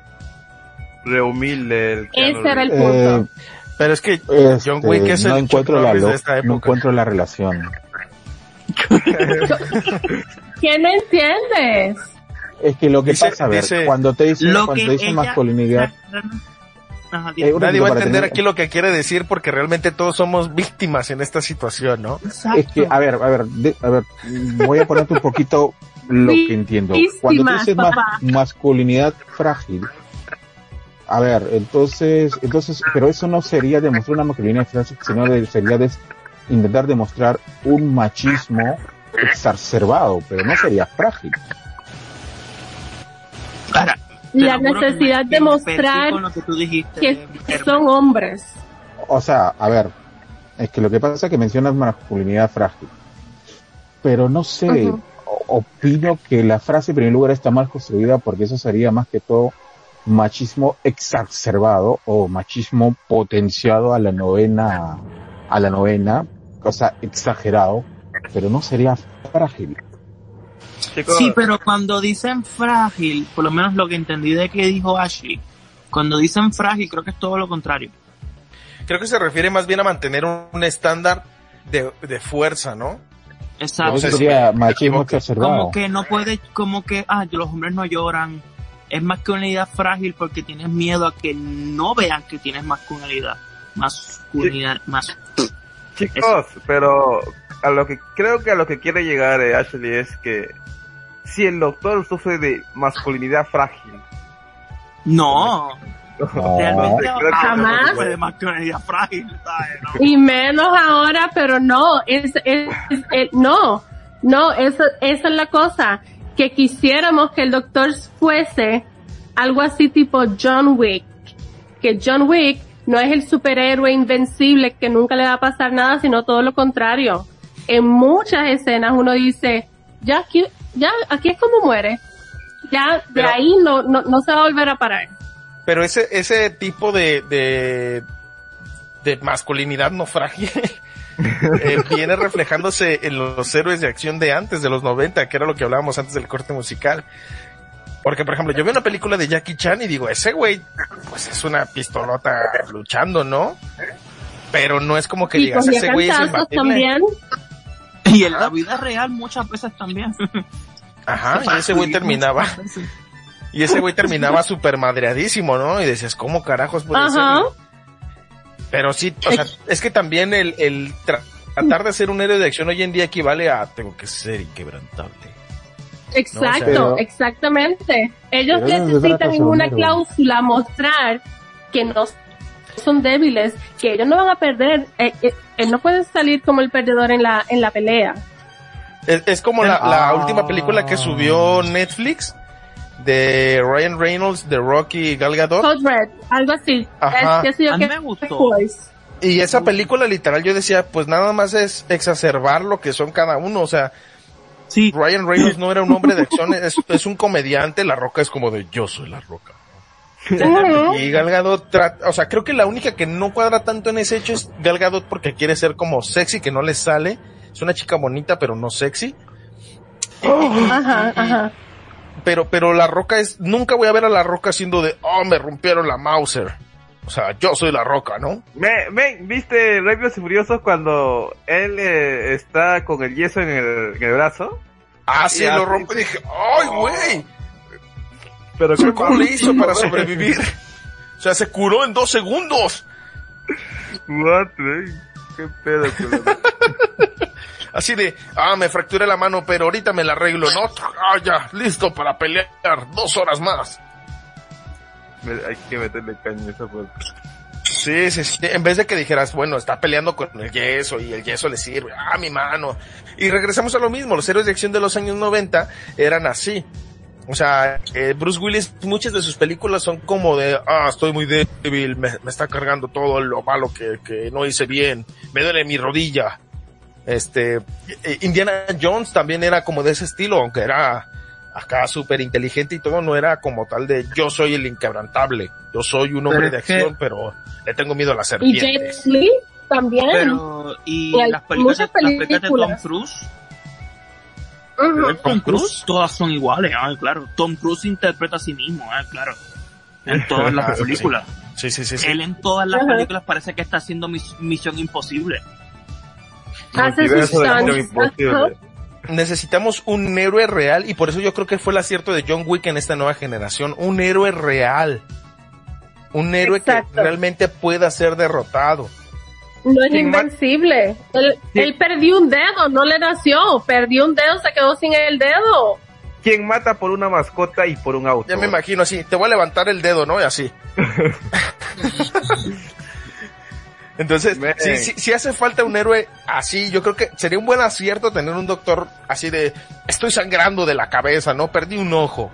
Ah, estaría bien padre tener un doctor mutilado. Sin ojo y que le salga. Un, un doctor tullido, ¿no? Pero que ya no le salga de, ah, me gusta más estar así sin una mano. Estaría padre, ¿no? Sea, un doctor en silla de ruedas. Pero no te creas, eso puede pasar en el primer episodio, cuando se regenera. Pues el, you know, fastidiarlo de que pierda un brazo, obviamente al final, you know, todavía le queda tiempo de regeneración y puede recuperarlo. Pero podemos ver eso en Doctor Who de que pierde un brazo, de que pierde una mano. ¿Le pasó de, 10? de que- exacto, Sí, pero, pero- más tétrico, más le saca un Oh, ojo con más devastador. estaría padre tener un doctor que realmente en la vida real le falte una parte de su cuerpo, ¿no? O sea, estaría padre y que toda la temporada sea así como, y ese doctor no tiene una mano y que diga, lo elegí para recordar mi mortalidad. Entonces, Ya pusieron una, una, una persona, como lo habíamos mostrado en episodios anteriores en esta temporada, que está la muchacha que no tiene, eh, ma- tiene la mitad de un brazo solamente. Que yo no me di cuenta hasta, hasta el quinto episodio. es, es- es como el Family Guy, el, el que es policía que está en silla de ruedas. Sí. Sí, pero eso es una parodia. Joe se Sí, llama sí, así. Es una parodia. Ajá, pero- pero-. Pero se me hace bien botana porque el güey es el más mamey de todos, el más mamado.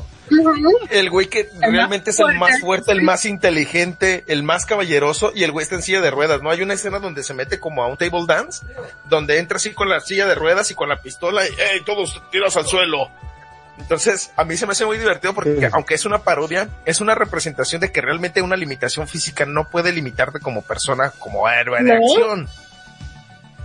¿Verdad? Entonces, sería Ujú. interesante, ¿no? BBC, escúchanos por favor. Pero realmente Puede no, no, aunque sí, se, pero no creo que haya un doctor con una discapacidad, un ejemplo, a menos que sea, qué sé yo, que sea, es que no creo, porque incluso Peter Capaldi fue ciego, ¿recuerdas que el- su doctor fue ciego como unos episodios?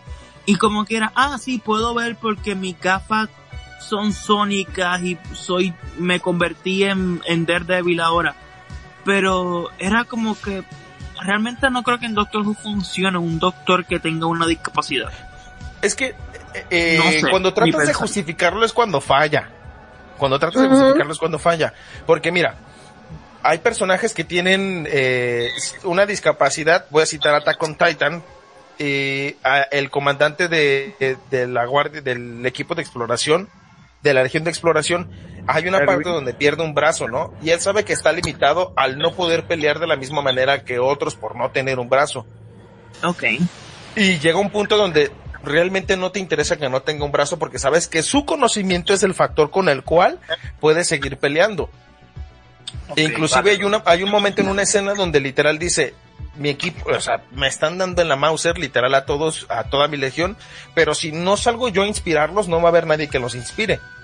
Entonces, creo que aquí citando el punto de Ashley, la, la, la fragilidad de la masculinidad, como lo menciona, no dependería de una discapacidad física, sino de eh, más bien la, la, la posición en la que tú te veas. Si tú te ves discapacitado, pues lógicamente vas a ser un discapacitado. Exacto. Entonces, si yo no tengo, por ejemplo, soy el doctor y no tengo dos brazos, no voy a decir, ay, es que no tengo dos brazos, es, no tengo dos brazos y le tengo que echar ganas y tengo que sacarle provecho a otro, ¿no? Ajá. Es como, no sé si ustedes vieron la película de Eternos, no sé si la llegaron a ver, no quiero decir spoilers. Ah. Claro. No, no la. ¿La viste? Pero di spoiler, di spoiler. Yo no lo he Eh, visto, pero ¿sabes? di spoiler. Realmente no es un spoiler porque pues el personaje que es eh, súper rápido, eh, Ma- Ma- Ma- Makiri, no sé cómo se llama ella, Ajá. ella es sorda. Ella es Oh. sorda y la actriz en la vida real es sorda. Este, y realmente no le hace una im- Un impedimento. O sea, impedimento. pide ser un héroe este y pues obviamente luchar en la batalla final no voy a decir spoilers pero fíjate ahí creo que funciona. En Doctor Who tendrías que ver qué discapacidad, por un ejemplo, el doctor no puede ser cojo o no tener piernas, porque el doctor siempre se la pasa corriendo. Este, tendría que ser algo así como sordo o, o, O que no tenga un ojo. o que no tenga un ojo, pero tiene que ser algo que la serie pueda seguir. Por un ejemplo, ah, el doctor se regenera sin cabeza.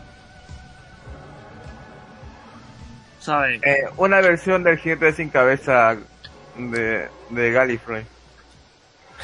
¿sabes?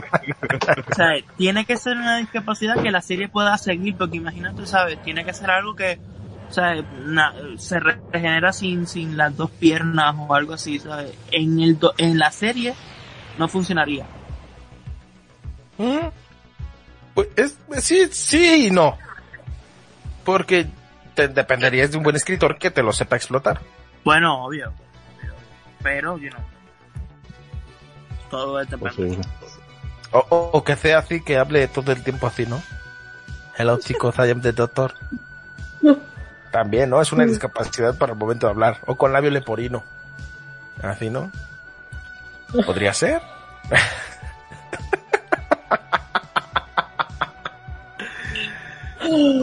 Masculinidad frágil, hashtag masculinidad no. frágil. Toda la, todo lo que dijo Gonzalo ahora no nos representa a ninguno de nosotros. Ni a Bad Wolf ni a Radio Conexión. Gracias. Oh, bueno. Lo mismo, digo. Eh, eh, a El mí la baterista verdad no me dio risa. No así tenía una mano y está entre los 10 mejores del mundo. ¿Quién, quién, quién, quién? El baterista de Def Leppard no tiene una mano. ¿En serio? Sí, el Eh, guitarrista de Black Sabbath no tiene la punta de sus dedos. Yosander, Yosander, Yosander, ¿sabes quién es Def Leppard y, y Black Sabbath en primer lugar? Black Sabbath sí sé quién es. Eh, Def Def Leppard. Leppard no he escuchado sus músicas, pero sí sé quién es la banda. No sabía que no Ah, bacán, bacán, bacán. bacán. Y luego el, el ya falleció, pero el guitarrista de ACDC, el hermano no, no Angus, sino Malcolm, tenía problemas mentales. Mm. ¿Pero de qué tipo? No sabré decirte con claridad, pero realmente hasta estuvo internado para la última gira. Wow. Beethoven era sordo. ¿Ves? Y no forma parte de una discapacidad, inclusive se tienen que adaptar. Ujú. Beethoven era sordo y era música y así componía cosas. Ajá, Beethoven. Beethoven, para escuchar música tienes que era escuchar y el tipo no la escuchaba. Van Gogh no tiene una oreja. Bueno, Eso pero es se mentira. eh. Y Bad Bunny No. no tiene talento. ¡Ah!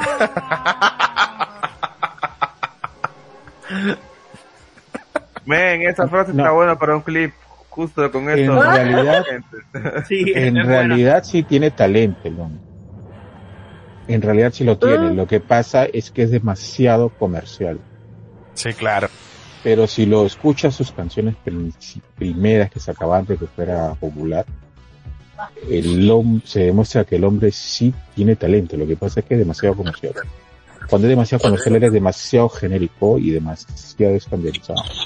El hombre está ahí por algo. O sea, para hacer lo que él hace, no cualquiera puede hacerlo. O sea, para hacer lo que él hace, tienes que tener algo. Y eso es, talento. chiste, es un Nos chiste, gusta, ¿no? Brian. Es un chiste, Ah. Brian. Ay, Y no tiene que salir el músico en ti. No hablamos de autotune, bro. O sea, No, o sea, yo qué te puedo decir, mira, yo no tengo talento para manejar autos. O sea, hablo de un programa de Fórmula 1 y auto que me dan auto que choco. O sea, tengo La- mucha habilidad para andar en motocicleta, pero para andar en autos no. Tengo un amigo que saludos al chino. Ese güey me prestó su carro y se lo choqué, estacionándolo. Te mato. es, es así, pues, o sea, yo soy malo para el fútbol, pero me encanta hablar de fútbol y esas cosas. Es así. Soy malísimo. Soy, soy soy, malo para ser un adulto independiente y mírame. Sobreviviendo. Yo no dibujo nada y estuve en la Comic Con haciendo de artista, imagino. ¿Ves? Explotar Yo no toco ni la- puedes. Yo no toco ni la puerta y soy artista verificado en Spotify. Alucina. Ah, yo bueno, tengo, es yo que- tengo eh, miedo escénico y he estado en obra. ve, ¿Ve? Josander eh, dice que es muy malo para el amor y ha tenido sus tóxicas que lo aman a locura. Hasta la cosa. Varias. Te, de- te deja ver Y que no una, malo para la varias, varias. Ay, ustedes siempre, yo no soy tan... Bueno, sí. Emer no habla y tiene una radio, una función de radio. No, Emer no habla y es el crack del radio. Ya dijimos entre cortinas que literalmente es el empleado del año. Para los que no lo saben, tiene su- programa que lo debutó hace dos semanas. O sea, tiene dos programas y es el programa con más rating de Radio Conexión. O sea, Dale, y solamente va a acá. literalmente Emer es el crack. O sea, estamos pidiéndole cómo, cómo le hizo, ¿no? Pasaron los ratings de esta semana como para saber en qué No, pero. ¿sabes qué es lo peor? Que no nos ha dicho nada. Ajá. Humilde el muchacho, humilde. Es humilde, la humildad, la humildad sobre ¿Cómo todo. lo hiciste? ¿Cómo lo hiciste? Y se queda... No Apretó todos los apretó todos los botones. Ajá, aplicó combos cuando juegas con el PlayStation, bro, con tu compa y te pregunta cómo le ganaste, men. Nada. Apretó todos los botones. Lo, lo peor es que la semana pasada que estábamos hablando en el capítulo de Bad Wolf, decía, yo tenía como 20 canciones ya listas para que me duraran dos horas. Ajá. Pero pues bueno, creo que hablamos son muchas cosas sin, sin saber qué íbamos a hablar. Sí, Entonces, fue un episodio muy Un programa random. divertido. Ajá, Sí. un- una, una reunión fandom, ¿no? Para fin de año. Sí, obvio. Oh, en serio, ¿cu- ¿cuándo va a ser la reunión fandom que va a ser de radio, de la radio? Pronto, pronto que nos sigan en nuestras redes sociales, en Facebook, Twitter e Instagram como Radio Conexión Latam. Que Eh, se unan ¿y a las conversaciones en vivo del chat de WhatsApp que está en el link de donde están escuchando esto. Ahí en la página de Radio Conexión le pican, aparece un chat en vivo donde se unen a la conversación en WhatsApp. De igual manera, en la aplicación, el chat en vivo donde pueden unirse a la conversación de cualquiera de nuestros programas, como lo son eh, Intercambio Cultural, donde la señorita Ashley hace su promoción, por favor. Intercambio cultural los viernes a las 11 hora Argentina y hora Perú o algo así. Eh, y estamos eh, Perú, puertorriqueños, puertorriqueños, eh, un cubano, eh, Argentina y hacemos valga la redundancia, intercambio entre cierto tema en particular de cómo se celebra o qué se celebra en eh, intercambio A. Eh, y nada, y luego Es el acá inter- Bad Wolf, Es el intercambio entre Ajá. un porteño y, y caribeños, porque de ahí sí, los andinos porteño, valemos madre para Ya. ellos.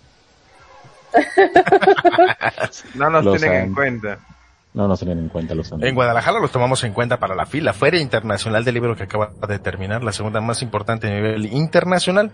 Gracias. Tenemos a María Vargallosa, tenían que invitarnos, sí o sí. hombre. Sí, sí, sí, claro. De- deberíamos de haber hecho aquí con tenemos a nuestro Vallejo, Gonzalo, tenemos ¿no? a Vargallosa, tenemos un montón de escritores. Tenían que invitarnos. De ley, dices. Es una obligación. Sí, Era una obligación. Dice, dice Jonah que al faraón. No. Tengo pesadillas. Em- Emer tiene así como recuerdos de Vietnam, ¿no? Así.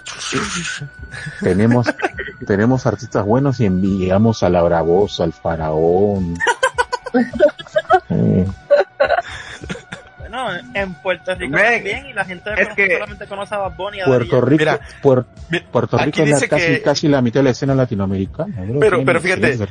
Ashley hablando de masculinidad frágil y Jonah pone porque es guapo. ¿ves? Eso, ¿sabes lo que muestra eso? Literalmente muestra todo lo contrario a masculinidad frágil. Hashtag masculinidad frágil. Pero Faraón es guapo, men. Eh, yo Ah, tengo pues- una duda, chicos. Tengo una duda. Ya que se acerca Navidad Ajá. ya- y vamos a tener la reunión de la radio, eh, me pregunto, ¿cuándo nos dará el panetón y el chocolate y el whisky o el champán, lo de Radio Conexión a nosotros, lo que hacemos los programas? No tengo ni idea. ¿Pero ha visto Pataclown? A menos que nos envíen por, J- por JCG, no, vas a- no van a enviarlo el panetón, dice. Así, Jonah dice que está entrando a un túnel.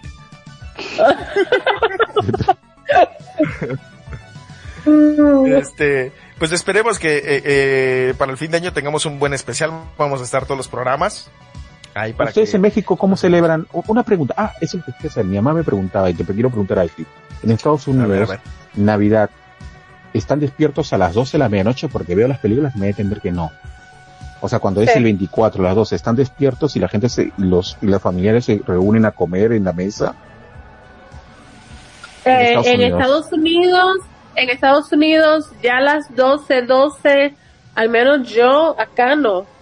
Y eh, claro, si eres hispano, eh, es posible que sí exista, pero generalmente los americanos estadounidenses no esperan tanto. Lo único que esperan es por el, la despedida y eh, a lo mejor 25, pero un poco. Y, un po ¿Qué y es básicamente para abrir los regalos. Qué Navidad Pero tan los aburrida. hispanos, Y el tono, ya, los hispanos sí. Y Yo pensaba que mi Navidad era aburrida cuando compraba Kentucky para cenar. Qué aburrido. Que yo quiero. Ah. Qué aburrido. O sea, los norteamericanos son famosos por preparar las mejores decoraciones, cántico, villancico de Navidad para que al final a las 12 estén Es que durmiendo. es- eh, eso es todo, es, es todo como marketing, qué sé yo, porque si miras el americano, el americano promedio, el estadounidense promedio, no, no es así. Pero es lo que Eh. se muestra en las películas y uno siempre tiene esa, esa percepción, pero no, todo, es más, es más. Yo recuerdo, yo fui a una, a una actividad con unas compañeras del trabajo en una fiesta, era como tipo cumpleaños, algo. Era otra cosa más, era un, era un día festivo. Eh, la gran actividad eran juegos de mesa. Güey, qué aburrido, man. Qué Acá en México, fíjense, cuando, cuando hay fiesta, literalmente contratas un norteño, cuando hay billete, cuando hay dinero, con- contratas una banda de norteño o de bandas como, como la Tracalosa, la banda MS. Y pones tu norteño y empiezan a bailar, ¿no? Si no saben de qué estamos hablando, vayan y busquen así como, este, norteño show, o no sé, Vallarta show. Hay, un- hay una banda que se llama Vallarta show, o era una banda, y literal es así, o la banda Machos, este, la Cuisillos, la banda Fresa, ya estás baile y baile, ¿no? Y estás baile y baile bien prendido, ¿no? Yo acabo de buscar, lo siento, que cuando dijiste que fuera a eso, ya yo había escrito que era el faraón y acabo de ver una imagen del faraón. Y es guapísimo, Es guapísimo. hermoso. Más O sea, es colorido. Es Mira, colorido, nadie, ¿no? mira, nadie lo toma en serio. Nadie. Con decirte que había, mira, con- para darte un ejemplo, el tipo supuestamente es rapero. Entonces entre raperos siempre hay piquis y se llama tirarea. Y hace un poco hubo una tirarea entre Ah. raperos, ya hubo rapero entre rapero que se tirarea. Justamente el amigo de- del faraón se comenzó a pelear con todo el mundo. Entonces el faraón dijo, este llegó mi momento. Y quiere hacerle tirarea hasta dos, tres raperos y los tres raperos ni le hicieron caso. Uno de ellos Maluma. No, ni, Maluma, si- baby. ni siquiera era Maluma, ni siquiera era Maluma, o sea, era menos que Maluma. O sea, para ¿En qué momento dejamos de, en qué momentos dejamos de hablar del doctor y nos convertimos en, somos todos aquí, intercambio cultural a nivel mundial? Hace, hace 13 minutos, porque hace 13 minutos acabó Doctor Who, así que ahorita estamos hablando, este, Eh, Este es el programa del Wolf Bat. ajá. Este es, este es el Flux. Ya, entonces eso. Esto, esto es un universo paralelo donde no hablamos de Doctor Who y hablamos de los que nos dé la gana. Así Ay, es. Dios mío. Si nos Entonces, escuchan por Doctor Who, quédense, porque estamos hablando de cosas que no tenemos idea. Porque el faraón es un Soy guapo. papucho. Ok. oye, pero, pero la verdad, Bueno. pero la, pero la verdad es que, ¿cómo se llama? ¿Qué, Ashley? Este, nada. Pero es que el programa no se ha acabado, no lo hemos terminado, lo sabes. No, hemos terminado. Wolf no lo hemos despedido, seguimos hablando. Y ya se hablando.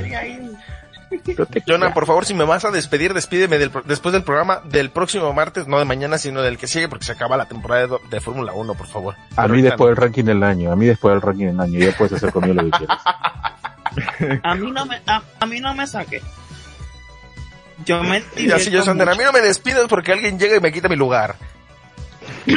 Oye, pero, Oye, pero en serio, o sea, lo de la Navidad allá de Estados Unidos como que decepciona un poco. ¿no? Porque, Sí, o es sea, ¿dónde súper aburrido. ¿dónde, Y que ¿Dónde juegos de está el tono? mesa. ¿Dónde está el En Puerto tono? Rico es más emocionante. Acá en Güey. ¿Verdad, Perú, ¿Verdad que sí, Ashley? acá en. Perú te vas al cuarto piso de tu casa a las 12 de la noche y pareciera que todo el mundo te está disparando cohetes porque Una guerra campal es acá en Perú, bro. sí, acá es una batalla campal de cohetes. En serio. No. Aquí, aquí en México ahí. pasa eso y piensan que son Acá los narcos, queman el- no por la plaza. Acá queman el cielo. Acá literalmente queman el cielo. En serio, es, es alucinante, es hermoso. O sea, Es eso se lo mostré a mis de amigos, a mis amigos de Nashville, y se asustaron. tre- 30 minutos iluminando el cielo. se asustaron. Y nada, pero me da, a veces me vergüenza preguntarle porque sabe, porque no sé, porque sé que le voy a decir qué aburrido. Y eso que hacen cosas muy bonitas, previas, hacen reuniones, hacen karaoke, eh, villancicos, cosas bonitas. Y uno imagina, pucha, a las 12, allá debe ser bonito, van a ir a reunión. Imagino toda la gente cantando villancicos, todo, pero se van a dormir. A las 12. No. Acá a las 12, No, acá a las más- 12. Los cumpleaños también tienen, tienen hora límite. Las festividades que tú puedes celebrar en tu propia casa no pueden pasar de cierto horario. Ah. Aquí hasta cerramos calles. Acá, o sea, ponen- acá es costu- Ponen los brinca-brinca, o sea, los, los brincolines para los niños hacia las 10 de la noche mientras está el norteño banda. Pones tu toldo para que no te llueva, aunque no es época de lluvia. Tus mesas, tus, tus cervezas ahí en medio, pisteando en hora, o sea, pisteando es tomar en la calle pública cuando realmente es un delito, es una falta administrativa y que te pueden llevar la policía y te vale gorro. O porque sea, los policías literal- también la celebran. Ajá, casi casi te dicen, y tenga jefe, ahí le va su, su, su, su cerveza para que se le eche de una vez, ¿no? No, y acá, y acá en Perú es costumbre, cuando falta 10 minutos, poner las radios a alto volumen. Si tienes esos equipazos grandazos, lo pones a alto volumen. Y no importa. En, tu bocina de colores, ¿no? Sí. Y no importa si el vecino se molesta porque el vecino ta- también tiene prendida esa radio. Entonces lo que hacen es eh, hacer la cuenta regresiva. Y Cuando llegan al puesto, al, a los 20, es como un año nuevo, igualito. Faltan 20 y ponemos la canción de Oscar León. Faltan 5 para las 12 en alto volumen y te escuchan todo. En todo. Tú estás en el último piso y escuchas faltan 5 para las 12 de todas las casas. Y la gente está que se abraza, se celebra. Faltan 10, 9, 8, 7, y ahí comienzan los cohetes y todo lo demás. Feliz Navidad y te abrazas con el cohete en la mano, no importa. Termina los cohetes y te vas con todos a comer hasta que tienes que ir al baño porque comes demasiado. Y siguen, y la gente sigue chupando, bebiendo y todo lo demás y la Son los no- hispanos. Los nadie hispanos duerme. somos cálidos. Nadie duerme. En Navidad nadie duerme. En Y el el Mundial de Rusia, somos así. en el Mundial de Rusia, eh, para el de fútbol, decían que nadie le ganaba a los latinoamericanos a tomar. Sí. O sea, que realmente tenemos la fiesta a todo lo que da. Sí, Necesitamos un doctor latinoamericano. sí, Un doctor latinoamericano que tenga la fiesta en el corazón. Sí, cuando te comienzan a tomar a las 7, 8 están borrachos los gringos. Y dije, ¿qué? ¿Cómo que a las 7, 8 están borrachos? Es imposible. Men, y estuve viendo tu botella de tequila de pico. Llevas desde el día anterior. Nosotros, yo le digo a mis amigos los gringos, pues, este, nosotros nos vamos temprano, de la fiesta, temprano. Nosotros llegamos temprano a la casa. Ah, a las 7, 8.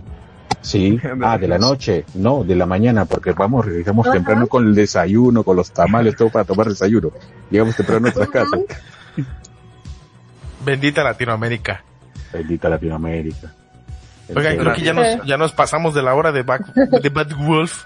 Sí, 18 Yosander ya se quiere dormir.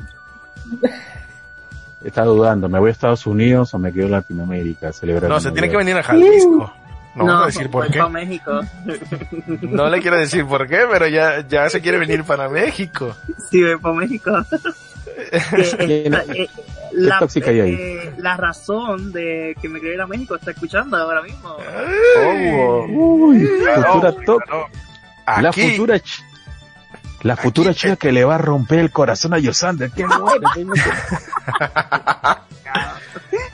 Aquí en México, Yosander es un galán. Es un papucho. Acá en Perú es un galón. broma, broma, broma, broma, broma.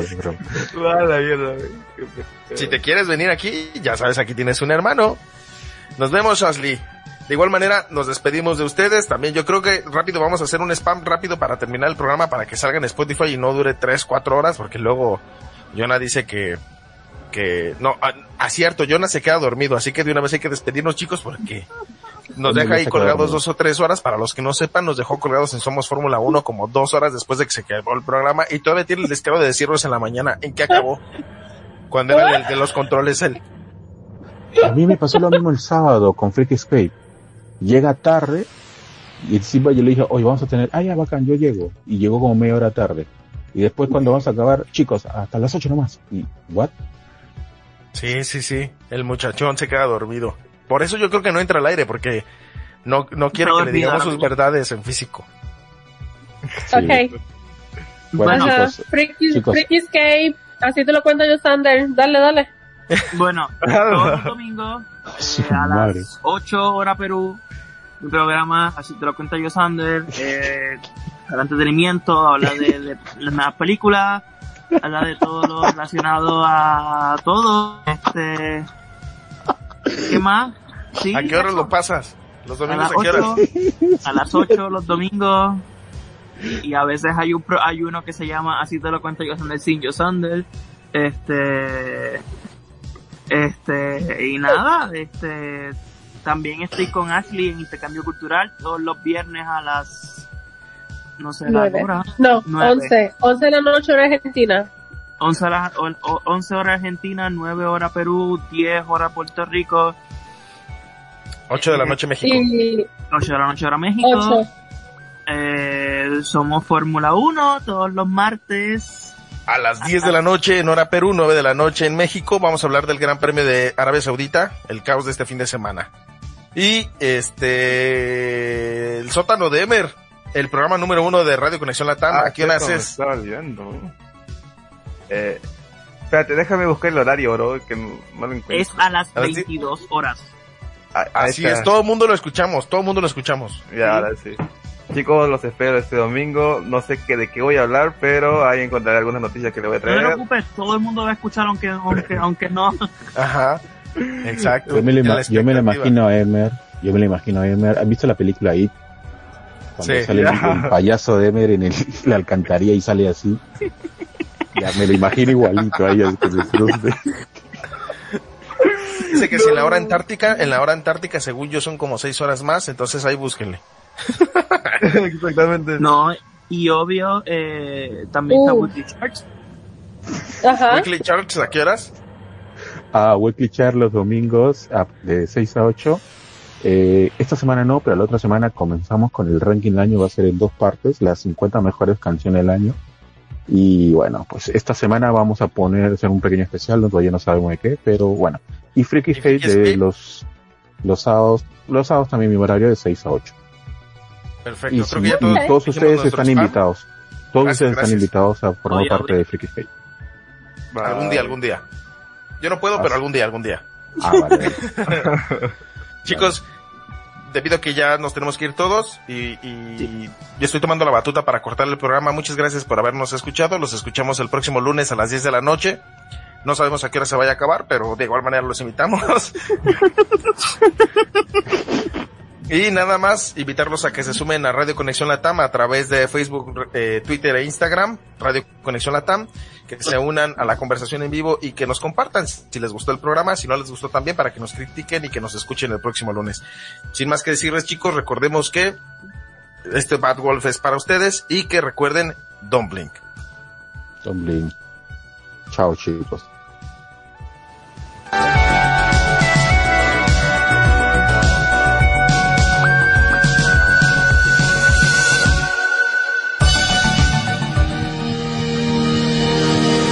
Claramente amanece y las lunas son las de ayer. Que el dolor no regrese, enemigo que conoces, pero desaparece y se aparece cada luna sombría. No viajaban sus penas, ni apretaba su cinturón, no peleaba sus guerras, ni al revés su vocación, pero en cada momento no hacía falta yo, Clara no me quería.